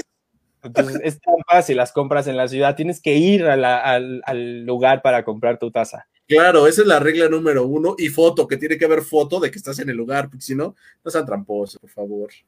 Sí. Oye, Rey, platícanos si, si te ha pasado alguna historia graciosa dentro de Starbucks, o si no, fuera, porque al final, pues puede ser que te haya pasado algo demasiado, un uno, ¿cómo, lo podemos llamar? Como un adausazo que hayas hecho en tu vida. Pues fíjate, hablando de Starbucks, ahorita que estábamos platicando como empiezan a surgir los recuerdos, hubo una vez que se, estaba yo en fiesta americana, se fue la luz. No me acuerdo si había temblado, se fue la luz. La tienda no tenía luz y nosotros reportamos como el, el, rollo, ya ves que había alguien de mantenimiento, y mientras estábamos no se podía hacer absolutamente nada, nada servía, la tienda estaba parada. Eh, en eso llegó. Porque era, se veía muy oscuro, me acuerdo, esa tienda a oscuras era, el back estaba a oscuro. Y llegó alguien, eh, dijo que él era del mantenimiento, se metió al back, nos metimos con él, revisó los fusibles, no sé qué, la chingada, y nos dice que, pues, o sea, sí lo podía reparar, que tenía que ir por no sé qué cosa y que le teníamos que dar dinero. Y le di dinero de la caja chica. Y este, Obviamente, el güey no regresó, este, nos chingó, no me acuerdo si 500, 200 pesos, y, y llegó pues, el de mantenimiento oficial, ¿no? Pero eso fue muy. Tu amigo este, acaba de irse con dinero y, ¿cuál amigo? Sí, sí, literal, así, no es que ya vino fulanito y nos pidió dinero y este, que iba ahí, que volvía y no, y un pedo, pero pues no chingó ahí como 300, 500. Esa es una muy tierna, eso es muy tierno. Eso es como esas cosas que de repente, que no, que no, no te voy a decir que no, le pasó a un millón de gerentes de, acaba de llegar el de los extintores, pásate. Y ven, oye, el de los extintores ya se llevó todos. ¿Cómo? ¿No le viste? No le pregunté, no le vi, no, ¿dónde? ya se lo robaron. Y le pasaba a todo el mundo, ¿no? Sí. Es muy tierna, la verdad. Otra chistosa fue La fiesta americana tenía un, un entrabas, estaba como mal construida la puerta, no sé, porque además la abrías para adentro y tenía un huequito ahí donde chocaba eh, y tenía un desnivel. Un señor un día se puso un reverendo putazo, pero reverendo putazo. Y o sea, iba entrando, no ve el escalón, tropieza y se cayó, pero, ¿sabes? Lo, lo levantó la vergüenza, porque eso seguramente. pero Después no lo quitábamos de encima, la queja, quería demandar este, a la empresa, este, nos hicieron poner señalizaciones para indicar eh, dónde estaba el desnivel. y, y sí, una cosa muy chistosa, porque además sabes que cuando alguien se pega en las puertas de cristal o cuando alguien se cae, pues es muy cagado, ¿no? Ya después te acercas a preguntarle si está bien, pero, también era muy común que de pronto y las alguien, sí, alguien se diera su buen putazo en la, este, en, la, en las puertas de cristal. Eso fue, era muy cagado, muy cagado, yo creo. Porque escuchas el madrazo, porque escuchas y luego todos voltean. Y nunca falta el que se empieza a reír o no, y luego ya, ay, ¿está bien, señor? Ya que ves como que ah, X o que se va por pena, tú te empiezas a cagar de la risa, porque dices, güey, no me qué madrazo se este güey. Eso es muy gracioso. Muy, muy gracioso. Oye, tienes aquí un mensajito que dice: Puf, yo entré a la sirena en el 2008, así que por eso no sé de qué hablan. Uy, Milu, pues puede ser que sí, pero te vas a enterar de los chismes. Gaby Vargas dice, yo también colecciono tazas de todo el mundo de Starbucks. Saludos, chicos. Gaby, saludos. Gaby, ¿Se ha negado a estar contigo, Gaby Vargas? Gaby Vargas todavía no está, no ha sido anexada, al, pero le voy a pedir a ver si quiere, ¿no? Creo que ella, ella además era ella, e, ella era muy traicionera porque cambiaba de favorito cada vez que alguien nuevo llegaba. Lo recuerdo muy bien, porque cuando me tocaba abrir con ella, una de las cosas, eh, esa mujer era, y yo creo que donde esté ahora ser muy buena en lo que hace, pero era buenísima para ingresar el pedido, era súper organizada. Eh, cuando llegaba el pedido martes o jueves en la madrugada, eh, se tenía que meter en chinga, tenías que montar la tienda en chinga, porque además eh, teníamos que tener 10 minutos antes para que ella se maquillara y fumara ella un cigarro, porque yo no fumaba. Era, era su ritual. Sí, ella tenía un ritual, pero cada uno de los supervisores que me tocó, a mí con los que habría, cada uno tenía un ritual. O sea, por ejemplo, Miriam Marván, que es una de las personas que más amo y adoro en el mundo, es una de mis mejores amigas también. Este, ahora creo que vive en Querétaro, pero también nos vimos hace, hace relativamente poco.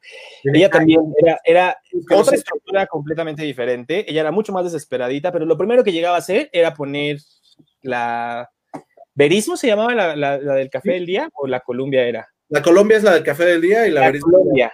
Porque todas las mañanas tenía que tomar el café con dos poms de avellana y uh, dos hielos. Yo creo que si yo soy mamón con el café, cuando voy a Starbucks, creo que todo lo aprendí. Creo que somos muy mamones los que, los que trabajamos en Starbucks ahora cuando vas a pedir algo. Porque sabes. sabes cómo funciona, ¿no? Y sabes cómo, a mí como me encabrona que, que te hagan mal una bebida y, y, que te pongan peros o que te, o que te cobren mal. A mí de pronto me pasa que es como, yo pido siempre quinto venti espresso americano y de pronto no, me toca el güey que me cobra 115 pesos y es como de, ¿por? Pues porque lleva cinco shots y hay que ponerle. a ver, ¿no trabajas ahí? ¿No te sabes la receta? Muy chistoso también cuando les tienes que les enseñas las recetas a los baristas nuevos. Así como de, ah, ah, no, no, no, a ver, déjame pregunto, ya te dicen, dáselo porque o nos va a meter una queja, güey. Yo sí me he quejado varias veces en arroba, este, ¿cómo se llama? Starbucks, tu opinión. a, mí, a mí sí me han hablado por teléfono los gerentes para revisar lo que pasó con la queja y de pronto hacen cosas que pues cuando yo trabajaba ahí no se hacían, ¿no? Como negarle a un cliente el jarabe, este, cosas que caen gordas, ¿no? Y pasa mucho en, Navidad, cuando se acaba el Toffee Not Latte, o el Toffee Not más bien, que no te, no te, quieren vender el toffee si no compras el toffee not latte, porque pues a mí no me gustan los lates, pero sí me gusta el toffee. Oye, lo quiero eh, con un moja. No, no, no, no, no solo, solo es para Navidad. Me pasó en esta Navidad. Y yo sí he mandado correos. ¿Lo puedes marcar ahí? ¿Crees que no lo sé? Sí, claro. Es que no tengo cómo ingresarlo al sistema. Pues no lo ingreses, o sea, pero... Pero pues tú tienes que dar porque ahí está la promesa de Starbucks y la chingada, porque creo que, antes... Creo que antes sí, cuando yo trabajaba ahí, creo que sí estaba muy bien enseñado lo que tenías que hacer por el cliente. O sea, no había un, un, no, un no se puede, un no es así. Creo que ahora se ha perdido como mucho eso y creo que ahora es muy comercial, muy como en cualquier cadena de, de, cualquier empresa. Sí, sí, sí, pero digo, o esa es parte de él, parte de él, ¿no? Aquí tengo unas sonrisas de, de Ile tenemos un uh, Marcela Arenas dice, palito de pan, un abrazo. Un abrazo. Mari, ella, es que esta mujer era de este tamaño cuando, y yo también, cuando nos conocimos. Ella trabajó en, en Alameda también, y después creo que se la llevaron para 222. Dice Gaby, jajaja, ja, ja, eres el peor. Dejen de quemarme, todos dicen lo mismo. Pues Gaby es que eres una de esas personas que tenía su. No, no, y además Gaby eso no era lo peor que hacía. Lo peor que hacía es que abríamos la tienda a las 7 de la mañana, ella se metía a registrar el pedido y solo si la necesitabas, le podías hablar. Si no, tenías que chingarte la apertura hasta que llegara el siguiente, que entraba a las 9. Tenías que quedarte las primeras dos horas este, trabajando solo, porque ella estaba ingresando el pedido. Oye, pero ¿cómo era el rush de Alameda? Era una locura en las mañanas. en la... Siete, ocho, nueve, y la fila, la gente, ya sabes, el de la expreso, el que sin pues puma, que, que el vaso que, y luego solo en expreso, llegó un momento en que como que, ay, dices, oye, ¿qué estoy haciendo? Era una locura, güey. Más cuando había convenciones en el hotel de al lado, toda la gente llegaba a desayunar al, al Starbucks. Era una, era una locura, o sea, los, los rush podían empezar 8 de la mañana, terminar 11 de la mañana, descansabas 15 minutos y después venía el, el de la tarde.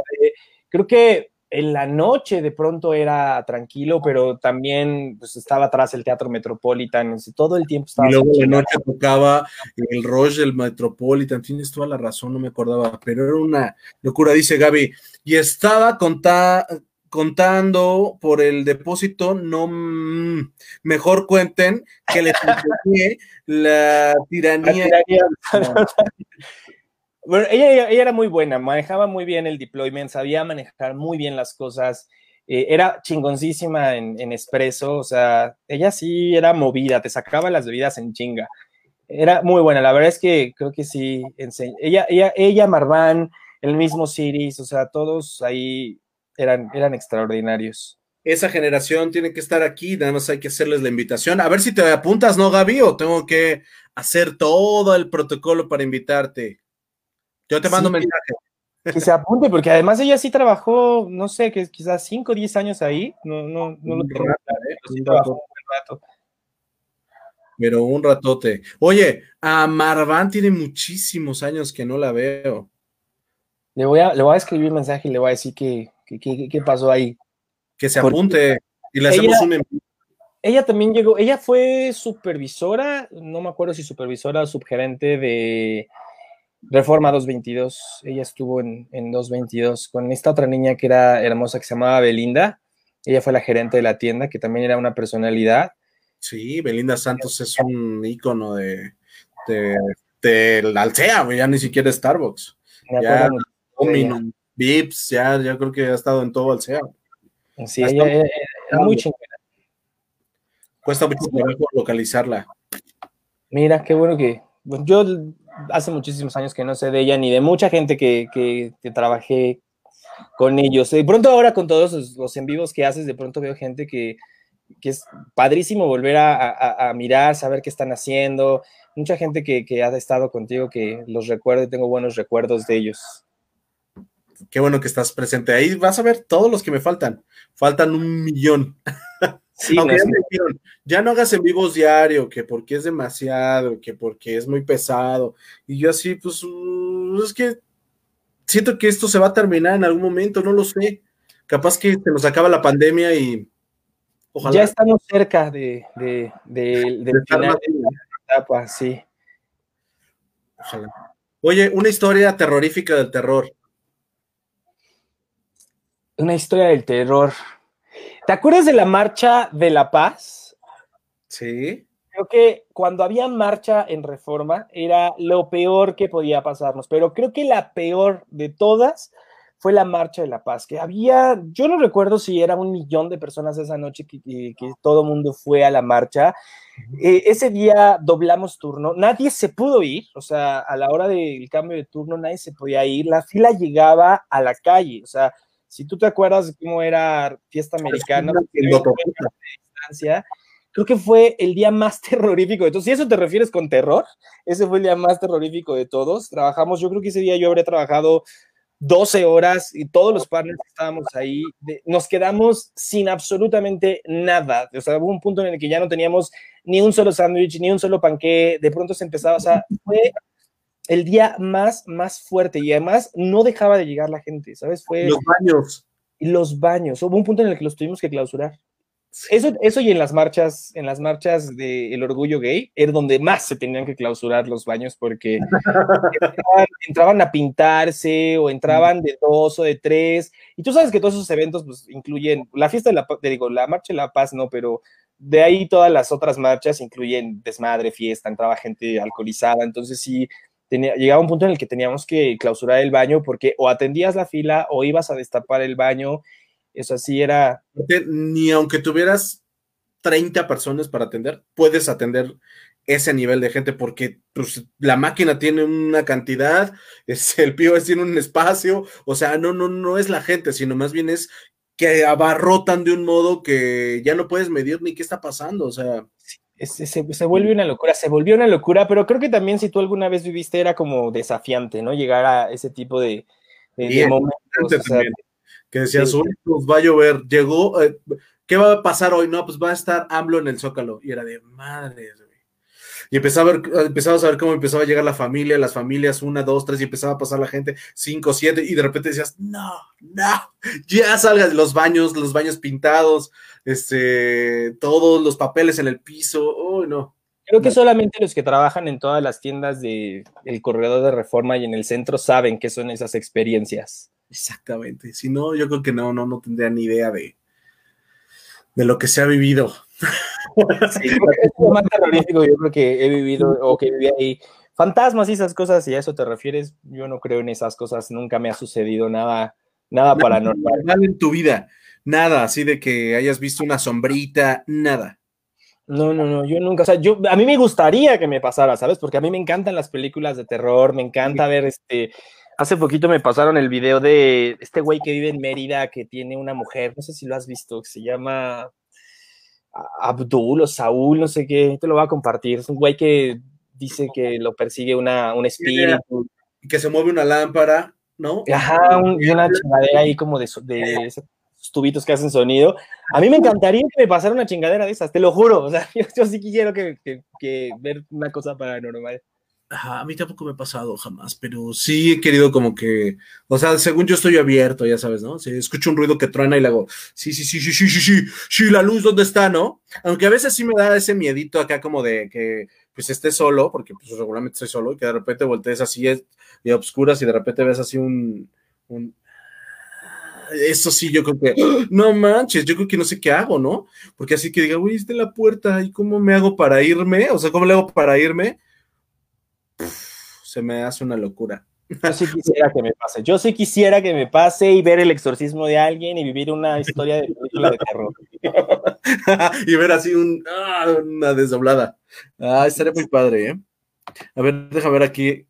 Eh, de eso ya lo leímos. Aquí dice Fabricio, dice, amigo, no dejes de hacer en vivos. No, amigo, vamos a seguir.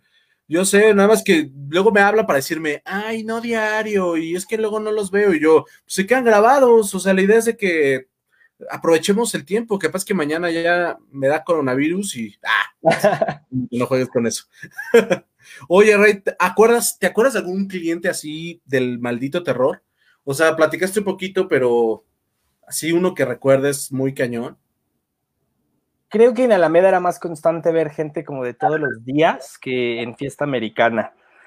Pero creo que, y me acuerdo mucho, ¿sabes? No difícil, pero era bien mamón. Era un señor de un turbante. Seguramente Gaby lo debe de recordar muy bien. pasó por generaciones. Este, ese hombre, ya, o sea, todo el mundo te decía ya la bebida que él tenía que pedir, eh, que iba a pedir, que era era un chai con frambuesa, pero además la temperatura y la, o sea, ese señor podía llegar y todo el mundo sabía la bebida que tomaba, pero si algo salía mal, te la volvía a pedir y, una y otra vez.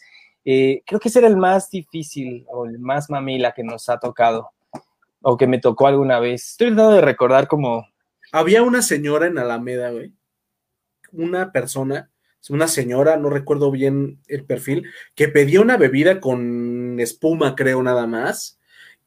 Y se la tenía que preparar así un tipo Gaby, un tipo, o sea, alguien que ya fuera muy de muchos años. Si no, te decía, no lo hagas tú. Sí, era, era horrible cuando te llegaba a pasar así de, no quiero que lo hagas, que lo haga él. No, no, no, el nuevo no. Porque yo me acuerdo que llegué y eh, yo era, yo era subgerente y era así de, no, el nuevo no. Yo decía, pues yo no soy nuevo, cabrón. O sea, no hacer bebidas, pero no, pero es el nuevo. Y tú decías, ok, Genial. mucho de un cliente, pues no difícil, pero fue una experiencia complicada porque pues son de esas cosas que no sabes qué hacer. Le robaron una computadora a alguien, ¿sabes? Y este se para el baño, ya sabes, lo que hace cualquier persona y le robaron la computadora y estuvo ahí todo el día, ¿sabes? Como esperando a que nosotros hiciéramos algo y gritaba y se quejaba y estuvo chingue y jode y es como de, pues sí, güey, pues la computadora es tuya y para eso están los letreros que dicen, ¿no? Aquí uno no se hace cargo de las cosas. Creo que fue la época, yo no sé si te acuerdas, y creo que ahora ya no lo hacen, donde prestaban candados o prestábamos candados para amarrar la computadora a, la, a las tiendas. Ya, creo que ahora ya no lo hacen, ¿no? No, ya no, ya nadie compra eso. Ninguna tienda creo que hace el gasto para decir, señor, su, candado, por favor. Porque aparte, este, no lo sabían poner y se rompía el candado. Porque es la computadora, además o se rompía la computadora y le daban en toda su madre.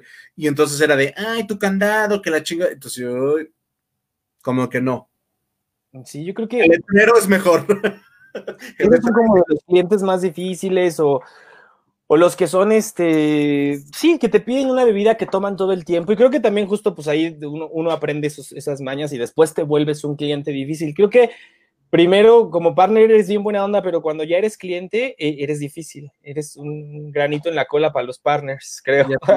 Ya, dicen, ya viene ese güey. Bueno, me ha pasado que luego voy a una tienda y me dicen, ¿qué onda? Es que este güey parece que conoce la tienda y se mete. yo, perdón, pues es que era mi tienda, güey. Es como que pues tienes un cierto, se este, volteas, estás viendo el merch, ya sabes, ¿no? O sea, como que estás revisando, no dices nada, pero pues es natural que volteas a ver el bote de basura y, o sea, pues lo haces sin querer, pero, ¿qué, qué, qué? Se siente mucho que llega y, ya quiere venir a limpiar y, pero, Perdón, pues Cuando remodelaron Fiesta Americana sentí feo, ¿sabes? Porque sí se ve muy bonita ahora, pero era como, esa tienda no era así. Esa es la que tú tienes como recuerdos. Ahora que fue la marcha de las mujeres que le, le dieron en la madre a Alameda, no sé si tú viste en las noticias. Este, sí, que rompieron cristal.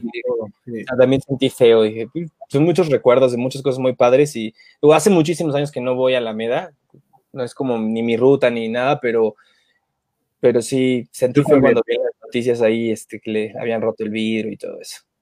Sí, pero le toca tiro por viaje, ¿no? Tiro por viaje que sí. Del, del, del, día del trabajo, que si la marcha de nos siempre quieren ir y romper ese cristal y siempre está ahí parchado, ah, bien asqueroso. Oye, amigo, el día, mm, este, tu día de salida, pues ya nos, lo contaste, pero ¿cómo te sentiste después de que te fuiste? Pues es que yo no sé si a los demás que has platicado les pasa, sobre todo a aquellos a los que nos corrieron, creo que es un día, te hacen sentir muy mala persona, ¿sabes? O sea, puede ser que si hayas roto algún proceso, hayas hecho algo inadecuado, digo, dentro de los parámetros de lo que, o las buenas prácticas que se tienen, pero creo que sí, el caminar de regreso de Reforma 222 a a, la tienda fue como duro, ¿sabes? Como te empiezan a surgir un montón de cosas, o sea, te sientes culpable por lo que hiciste, empiezas a pensar lo que vas a decir cuando llegues. Eh, además, sí fue triste porque pues, ya le habían creo avisado al supervisor que estaba en turno que yo iba a ir. Para allá. ajá, y llegas y pues todos te ven como, ¿qué pasó? Y este, ¿y qué podemos hacer por ti? O sea, después de que, es que además pues construyes una familia con, todos los partners con los que trabajas, eso es algo, eso es algo bien grande, porque es gente que ves todo el tiempo, con la que platicas, sales de fiesta, vas al cine, o sea, los haces parte de tu vida, creo que como en cualquier trabajo. Y pues la verdad, pues yo sí estaba muy chavo, entonces sí fue una experiencia bastante dolorosa, porque era, era un trabajo que disfrutaba mucho. Y, y, de pronto simplemente saber que al otro día ya no tienes que ir, o sea, o, te duele, ¿sabes? O sea, si es como... o sea, si dijiste todavía, no manches, o sea, ¿por qué, ¿por qué no voy a ir a trabajar? O sea, que me expliquen bien.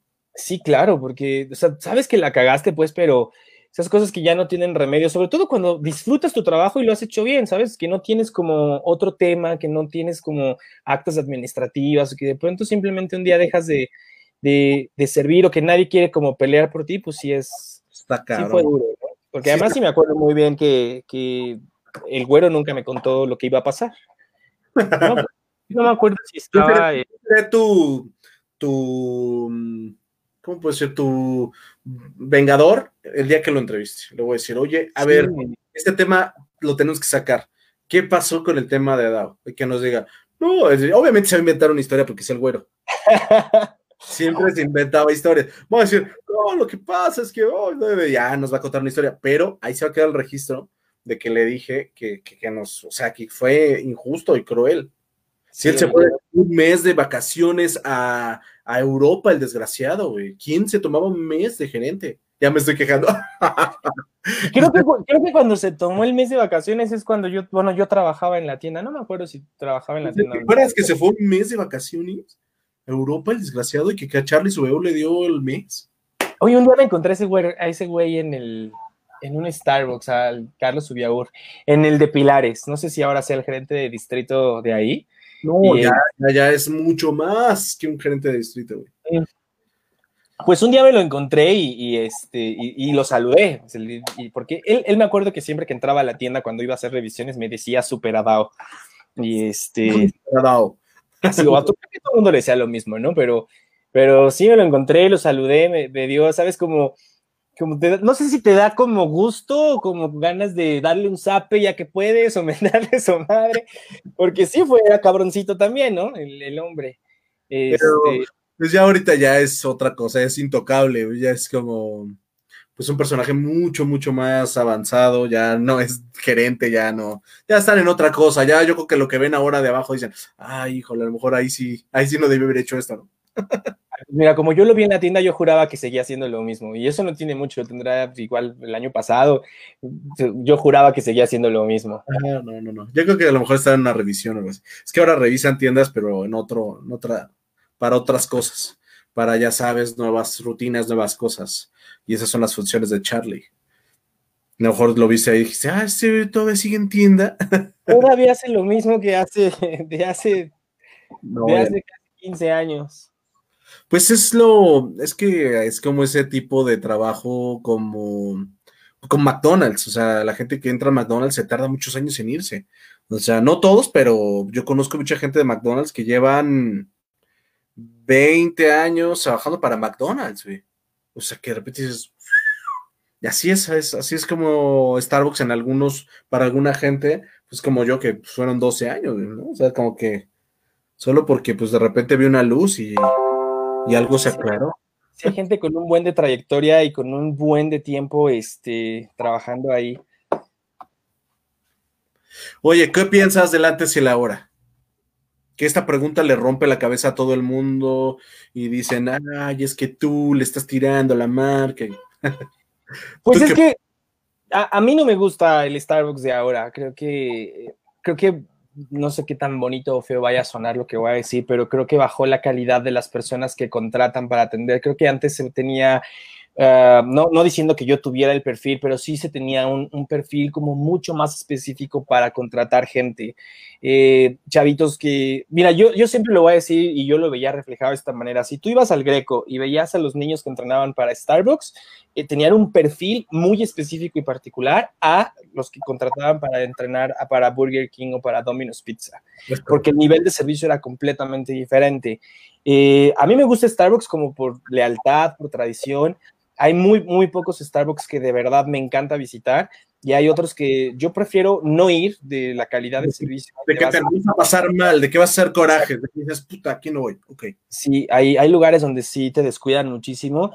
Creo que la calidad del café pues sigue siendo la misma de siempre. Yo no soy fan de frappuccinos ni de esas cosas, pero por lo menos lo que yo tomo a mí siempre me hace muy feliz. Sigue siendo un buen lugar para ir a trabajar, para estar con tus amigos, aunque ahora ya no se puede fumar en ningún Starbucks. Esa es una cosa que le rompió también la madre la experiencia. Eh, pero sí creo que definitivamente hace 15 años Starbucks era un muy buen lugar para trabajar. Creo que yo tengo en todos mis recuerdos, seguramente tú también lo tienes, este pin que de cuando salió como nombrado la primera empresa para en Great Place to Work, que tenían el número uno. Y además creo que en ese entonces te daba un orgullo muy grande y, o sea, muy chingón el, el, pertenecer a una empresa como esa, ¿no? Te preguntaba la gente, ¿no? De, ¿trabajas en Starbucks? Oye, ¿qué se siente? Ay, que son el número uno para trabajar en México. Y tú, ¿estás obvio? Y, y, era muy chingón, o sea, decir que trabajabas para Starbucks era muy chingón, o sea, la verdad es que mi papá siempre me dijo que yo era un mesero más, o sea, jodiendo siempre decía que era el mesero de la cafetería, pero pero a, mí sí me gustaba mucho la experiencia de, trabajar ahí. Creo que sí ha cambiado mucho con el tiempo. Pues es que, imagínate, eso es como todas las cosas que se hacen en producción en masa, habiendo tantas tiendas y tanto que hacer, pues todo se tiene que estandarizar de muchas maneras, ¿no? Y, y creo que pierde de pronto la chispa y la magia. Sí, es por el entrenamiento y la cantidad de gente y porque eso cuesta. Sí, pero mira que la experiencia en México es muy diferente y sigue siendo muy bonita a diferencia de Estados Unidos. Por ejemplo, la última vez, eh, hace, hace este año tuve la oportunidad de ir a San Diego de trabajo y no sé, por ejemplo, en los Starbucks de San Diego no hay outlets para conectar tu celular. O sea, hay una, es, es, cagadísimo, ahí no hay lugares para que tú puedas llegar y conectar tu celular, tu computadora. Número uno, lo hacen porque en Estados Unidos hasta los homeless tienen celular. Entonces, justo por eso, para que los homeless no entren a cargar el celular y se queden. Y la experiencia en Starbucks de Estados Unidos es mucho más impersonal que la que hay aquí. De verdad es que es muy diferente la forma en la que te tratan.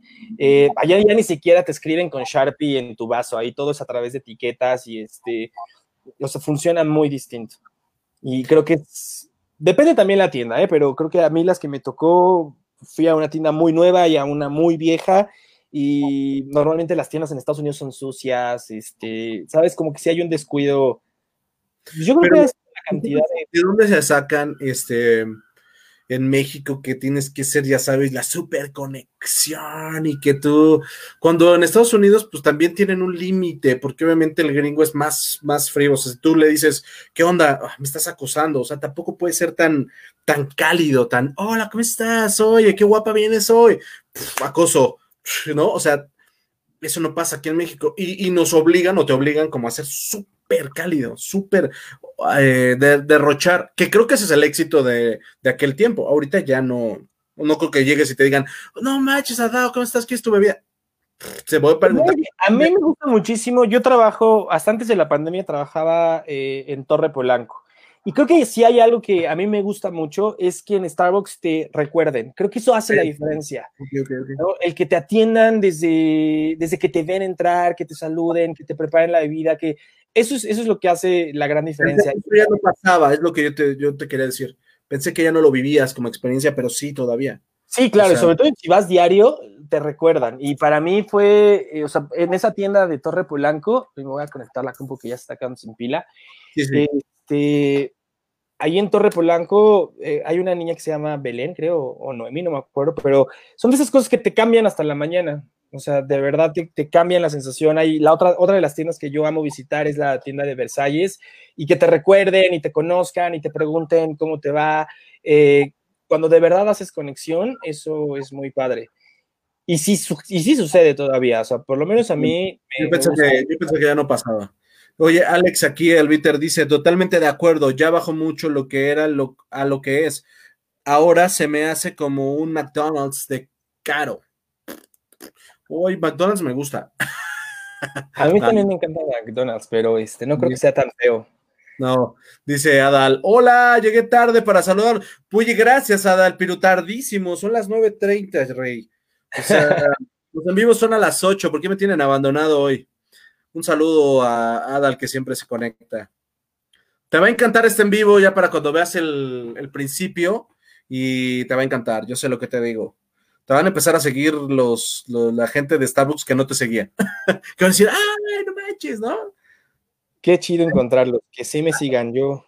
Ahí me avisas si, si, hay un cambio, ¿no? En tu, en tu nivel, estaría padre saberlo. sí, te voy a contar, yo te voy a decir a partir de, voy a sacar las estadísticas este, para, para contarte. A ver si no, no, la verdad es que no, no recibí a nadie. Tú dime, ah, bueno. Pues Oye, dice aquí Adalberto, sí hay clientes que se sienten acosados y que te acosan porque confunden la conexión. Y eso es verdad. Eso también. De ahí puedes sacar ligues también. A mí me llegó a pasar o sea, no, no mientras trabajaba, pero sin tiempo después que te encuentras con gente que, oye, yo te conozco de Starbucks y te tira el pedo. Ajá, y tú dices, ah, ah, pues ahora prepárame un frappuccino, ¿no? pues ahora prepárame un, un cafecito y se escucha, wow. en casa, ¿no? Así de. Oye, pero con una tacita de barro. ¡Oh!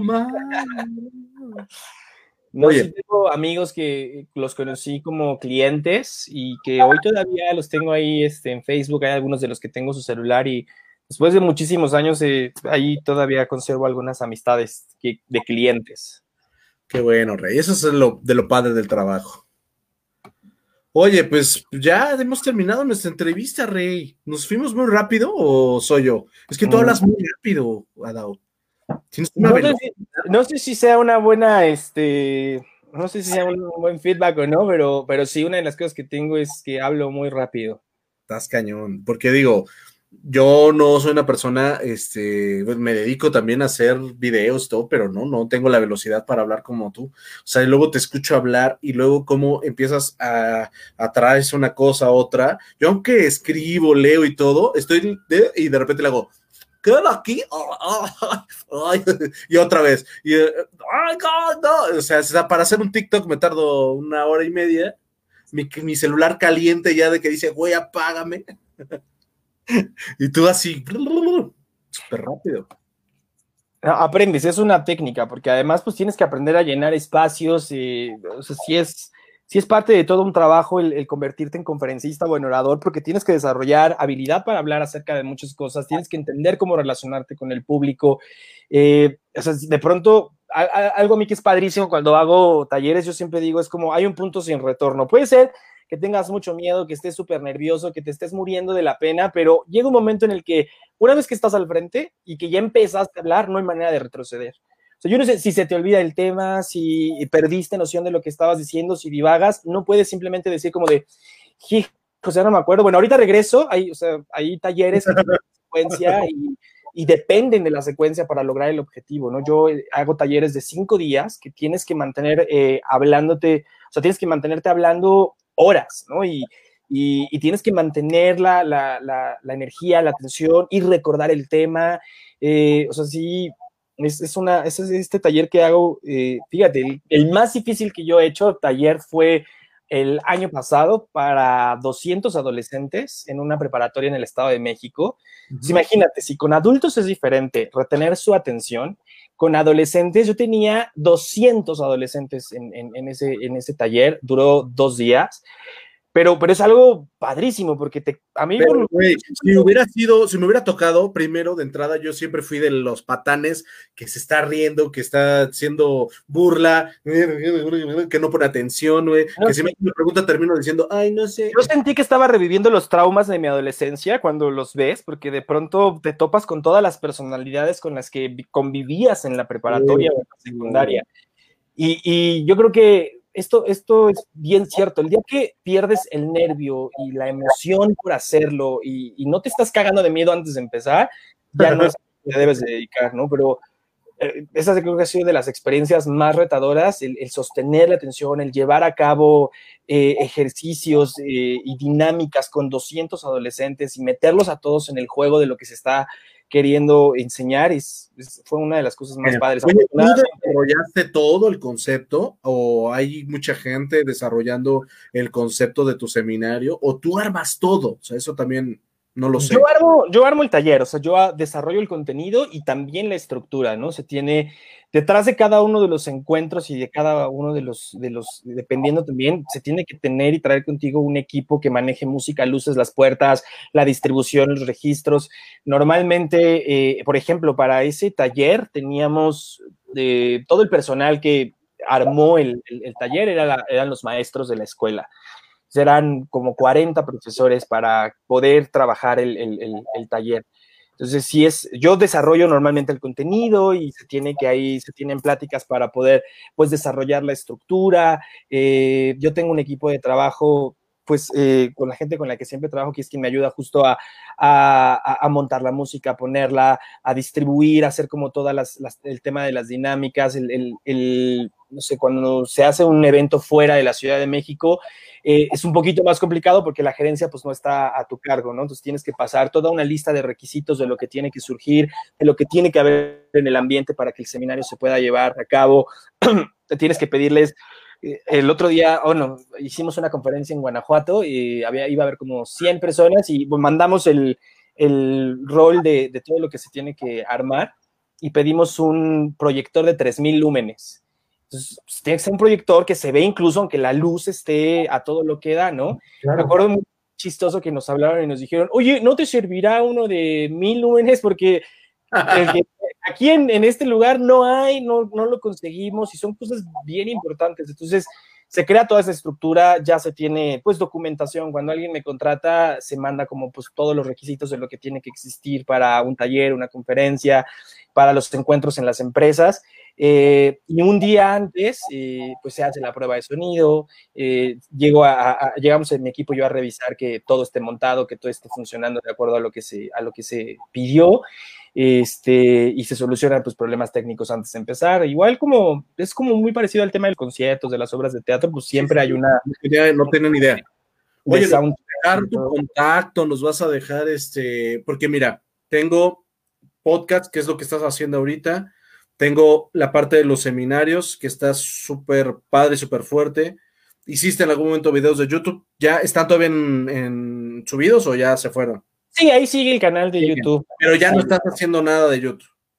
No, ya no, ya no se hace nada de todo. Ahorita está volcado al, Instagram, que es quien, más, la, la, plataforma que más presencia tiene. Es que, pues incluso hasta tienes que elegir cuál es la, la plataforma que, con la que vas a trabajar. Ya Facebook es o sea, tiene otro propósito, te sigue otro tipo de gente, Instagram tiene un, sentido muy distinto.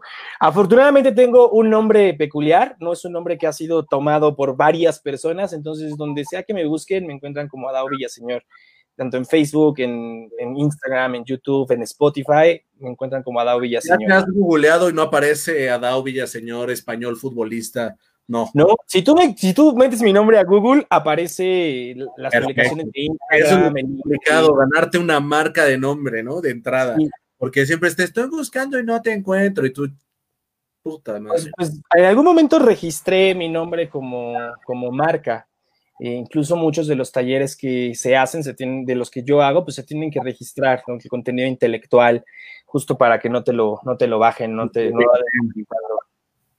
muy bien, Rey. Eso tampoco lo sabíamos. Los que, los que les interese ese tema también está bastante padre. Hoy tenemos un mensaje aquí de, de, uh, de Adal, ya lo había leído. Sí, hay clientes, sí, sí, sí. Y hay otro por aquí que dice Mariana Montufar. Ay, tuve una intermitencia. Dice, saludos al más guapo, o sea, a Dao. dice, gracias, Mariana. Ahí, ahí, hizo una separación una discriminación muy fea. No, no, no, pero, pero para que sepas que el mensaje iba para ti. no, no pasa nada. Este, Mariana, mi inteligencia emocional, este, no pasa absolutamente nada. Yo estoy de acuerdo contigo. Tampoco es que, que haya algo mal. Entonces, nos vas a dejar este contacto, red social, lo ponemos aquí en el, en el en vivo porque creo que, digo, si te interesa y me encantaría porque el tema de que pues también vean el en vivo y sepan pues dónde localizarte, este, que al final eh, luego lo ven y terminan diciendo, ay, mira, y, se empiezan a sumar a tus redes sociales. Me encanta que, que estés en Instagram. A mí me gusta mucho YouTube, no sé, al, al final YouTube pues, te da este, la parte de monetización no estás interesado en subir algún tipo de contenido, nada, o algún tipo de, seminario en vivo ahorita que estás, este... pues mira, he, hecho varios ahorita encuentros. Yo tengo ahorita un programa de coaching que se llama The Love Issue. Es un programa que antes de la, de la pandemia empezaba yo ya a hacer eh, de manera ah, virtual. Es un programa que hacemos cada dos meses que tiene una duración de cuatro semanas. Eh, ya YouTube no es como lo que llama, es muy complicado, este, o sea, no complicado pues, pero sí lleva más labor eh, hacer edición de video. y eh, la verdad es que yo prefiero mil veces Instagram y ahorita estoy muy enfocado en Spotify. Con Spotify también puedes monetizar este, tu, podcast. No Llega un punto en el que, dependiendo de la cantidad de seguidores de reproducciones, puedes monetizar lo que... Eh, lo que están... Eh, entonces también, pues ahí es, ese es el, mercado que, que, estoy trabajando para, para crecer. Eh, en Instagram me, encuentran como arroba Adao Villasenor. Ahí todos los días hay publicaciones, todos los días hay información. Eh, no soy blogger, pues no estoy subiendo como esto es lo que estoy comiendo ahorita, esto es lo que estoy haciendo. La verdad es que yo comparto muchas de, de las cosas que yo consumo en el contenido digital y eso es como lo que van a encontrar ahí, más el contenido que hacemos todos los días. Hay una, una, una niña que me ayuda todavía a subir toda la, información al, al, Instagram y pues ahí lo mantenemos como, como vivo. Y la verdad es que ahorita no soy fan de los cursos en línea porque ahorita se pusieron de moda y hay una oferta muy grande eh, por precios muy ridículos y la verdad es que el coaching y el crecimiento personal no debe de ser barato. Y si es barato, es malo. Entonces, la verdad es que yo prefiero que no hacer y no caer en la misma trampa de, todos, porque de pronto te encuentras con que el curso cuesta 150 pesos. Y si el curso se cuesta 150 pesos, no te inscribas. Hazte un favor y mejor ve e invierte 250 pesos en un libro, porque todo lo que es barato relacionado con el crecimiento personal y el desarrollo de tu persona, o sea, tienes que pagarlo bien porque es la inversión más importante que vas a hacer en ti mismo y es para, para toda la vida. Entonces, las cosas que tienen que ver con crecimiento personal, págalas al precio, al caro, porque vale la pena. Se hicieron dos millones de comerciales en el momento de la pandemia de, hola, yo soy Mark y yo tengo 20 años haciendo marketing digital. Por eso, ¿y por qué tienes que seguirme? Y entonces de repente dices, híjole, pues hay un millón de ofertas ahora, ya todo el mundo quiere dedicarse a eso, ¿no? Sí, hay que tener mucho cuidado con lo que consumes, porque mira, yo en el medio en el que me desenvuelvo, una de las cosas que con las que yo peleo todo el tiempo es con gente, eh, el coaching no es un tema muy, muy fuerte en México, le falta mucho desarrollo todavía, ¿no? Apenas muy pocas empresas están implementando procesos de coaching dentro de las, de las instituciones, entonces es un tema que va avanzando poco a poco y hoy de pronto hay demasiado charlatán, ¿sabes? Gente que tomó un curso en, y en un mes se hizo coach profesional y entonces hoy están regalando, básicamente regalando su trabajo y no está padre y es algo con lo que yo peleo muchísimo y justamente como con todo esto, en este periodo en el que estamos como en, pandemia, nosotros no hacemos publicidad. Vendemos nuestros talleres, tenemos nuestra base de datos, o sea, yo tengo una, una chica que trabaja conmigo vendiendo justamente los, los talleres y ella tiene como ya la base de datos de la gente con la que hemos trabajado anteriormente y lo ofrece directamente, ¿no? Pero ahorita sí, hacerlo público, ¿no? Si tú me buscas y me escribes por tenemos el teléfono de la empresa que es el, bueno, de 55 70 46 01 69. Tú puedes buscarme directo para crear un programa de coaching personal, tener sesiones uno a uno, eh, pues contratarme pues para hacer conferencias en universidades, en, empresas. Eso es básicamente lo que, lo que hago. Pues, lo del coaching uno a uno pues, está padrísimo. O sea, digo, al final habrá mucha gente que le interese, ¿sabes? O sea, porque al final pues, siempre quieres estar como de este tipo de temas que, que estés cerca. No sé qué tan complicado sea para ti, pero está súper padrísimo. Que diga, oye, pero yo te puedo consultar o tenemos una hora. No, no sé cómo funcione, pero que tengas ese, ese privilegio está padrísimo. Me encanta la idea. Tenemos que poner todo, todo, todo. Pues no sé si te gusta, me mandas un este pues un WhatsAppito con lo que vamos a pegar en la etiqueta de Facebook, este, ya sabes, tus datos, tu nombre, lo que tú quieras que yo ponga, y este, y que se quede, pues habrá alguien que le sirva, como dices tú, hicimos un, video para conectarnos, y si le sirve a una persona, pues con eso habremos logrado el hecho de, de habernos conectado el día de hoy, ¿no? Y con eso es más que suficiente. La verdad es que sí, ahí a la orden para lo que requieran. La verdad es que si tú tienes ganas de simplemente comenzar a entender quién eres, por qué eres como eres, por qué piensas como piensas, por qué sientes como sientes, el coaching es una alternativa muy grande para comenzar a construir una perspectiva diferente de tu vida. Creo que una de las cosas que nos lleva a hacer coaching, terapia psicológica, lo que tú quieras, todo en favor de tu crecimiento personal, es cuando estás hasta la madre de lo que estás viviendo, ¿sabes? Cuando tienes relaciones de la chingada, no te sientes en un trabajo eh, completo, cambias constantemente de ideas, cuando ya algo, un tema en tu vida te tiene cansado, es cuando normalmente recurrimos a a, trabajar en nosotros mismos. Creo que los seres humanos cambiamos únicamente bajo dos condiciones. Cuando lo eliges por voluntad o cuando la vida tiene, te tiene con, en la punta del precipicio y por tirarte la chingada. Ese es, creo que desafortunadamente es así como la mayoría de nosotros aprendemos. Hasta que la piedra ya te cayó encima es cuando dices, ahora necesito hacer algo por mí. Necesito ayuda, ahora sí necesito. Tienes toda la razón. Entonces ahí abierto y pues bienvenidos todos los que se vayan uniendo al canal, al Instagram, escuchar el, el, Ahora que si quieres contenido gratis, pues ahí está Spotify, escúchame, no ahí está disponible.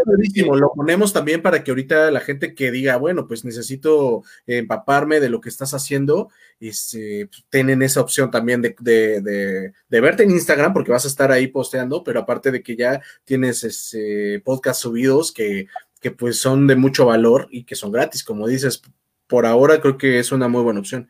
Oye, ya ves que dice Mariana, dice, es mi hijo.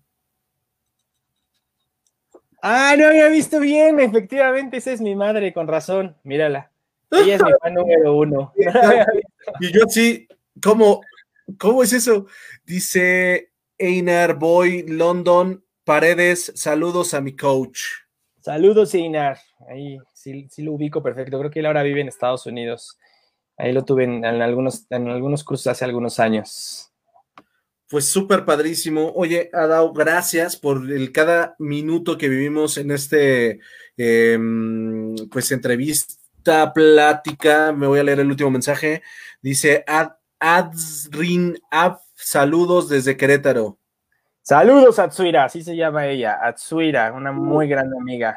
¿Y qué memoria tienes tú, Rey, también, eh? privilegiado. Em, te agradezco por el cada minuto que, fue este seminario para mí, porque realmente no fue un, en vivo para que eh, nos conectáramos acerca de, pues, de, Starbucks. Casi fue como un seminario eh, de coaching que me diste. Me enseñaste muchísimas cosas. Está súper avanzado. Me encanta eh, lo que haces. Em, creo que te admiro en muchas cosas. Tuve la oportunidad de conocerte así bien poquito porque pues fue de vista de, poquito tiempo, eh, pero verte en la evolución en las redes y todo lo que ha pasado es padrísimo. Este, sí, obviamente te copio muchas cosas, te veo, eh, no tengo mucho que ver, pero te, copio en algunas cosas. Me gusta eh, aprender de los demás. Sabes que esto es así, ¿no? Es parte también de irte copiando y de ir mejorando muchas cosas. Y otra es, eh, pues gracias por cada segundito que nos diste, porque creo que le va a servir a un buen de, a un buen de gente. Y nos vamos a ver, yo creo, en algún momento después, hacer otra cosa, a lo mejor, no sé si se pueda, sé que es complicado, pero me encantaría hacer otro ejercicio, a lo mejor que nos dieras una sesión de algo, yo sé que no tan gratis, pero si se puede gratis para que la gente dijera, oh, ahora es esto a lo que se dedica, ¿no? Y a lo mejor unos consejitos, algo que tú subas y que no sea tan, pues, tan formal como esto de la charla Starbucks, que sea... a, mí, a mí me encanta hablar y creo que eso es este, mi pasatiempo favorito en la vida, creo que es el... Eh, si algún talento me dio, este, o algún don me dio, este, Dios, es el habla, entonces a mí me encanta hablar. Tú cuenta con ellos, podemos hablar de muchísimas cosas. Creo que el tema de, pareja es una de las grandes cosas que desarrollamos en los, en, los, seminarios, en los cursos, cómo crear metas efectivas, cómo cumplir con las metas. Ahí podemos desarrollar cualquier tema que tú quieras y lo que diga también el público que te escucha y con todo gusto ahí hacemos más. Tírate una, una plática única y exclusivamente para chicos, porque digo, yo sé que va para toda la gente, pero que sea como este enfoque para, que sea nuestra plática así, el día para hombres. Para hombres. Una, una muy buena que, que, de hecho va a ser un podcast dirigido para mujeres, pero también quiero tener la versión para hombres, es ¿por qué los hombres son infieles? Eso es algo que, podemos hablar. Y, está bueno. Hacer el podcast, lo subes y luego lo traemos nada más para charlar y para... Me encantaría eh, pues, que estaría, bueno, tenerlo, ¿no? O sea, no sé.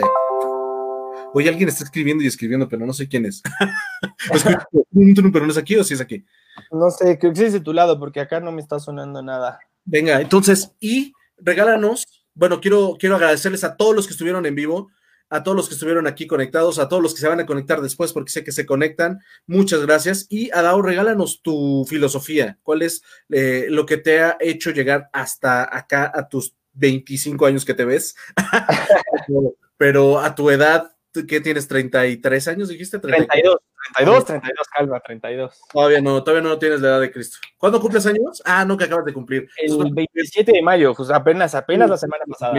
Sí, no te, falta nada. Oye, y em, pues cuéntanos, ¿cuál es la filosofía? ¿Cómo lo hiciste para llegar a tus 32 añitos? ¿Qué, qué ¿Cuál es la magia? Son dos cosas y creo que es algo que yo puedo y le digo a todo el mundo eh, en las sesiones de coaching, en las conferencias, es de verdad, chingale por las cosas que quieres. la vida te va, te va a llevar a muchos escenarios, algunos positivos, negativos, pero todo suma y creo que también el, aprender y entender que todo lo que pasa en tu vida cumple un propósito y te lleva justo a donde tienes que estar, eh, es, es, es, la clave. Pero sin duda es comprometerte con lo que te importa y chingarle, porque en la vida nada, nadie te regala nada por todo lo que tú quieras en la vida vas a tener que trabajar eh, y echarle los kilos. Y creo que la base de cualquier meta, cualquier sueño es estar comprometido contigo mismo y ser más grande que, tus excusas y los pretextos.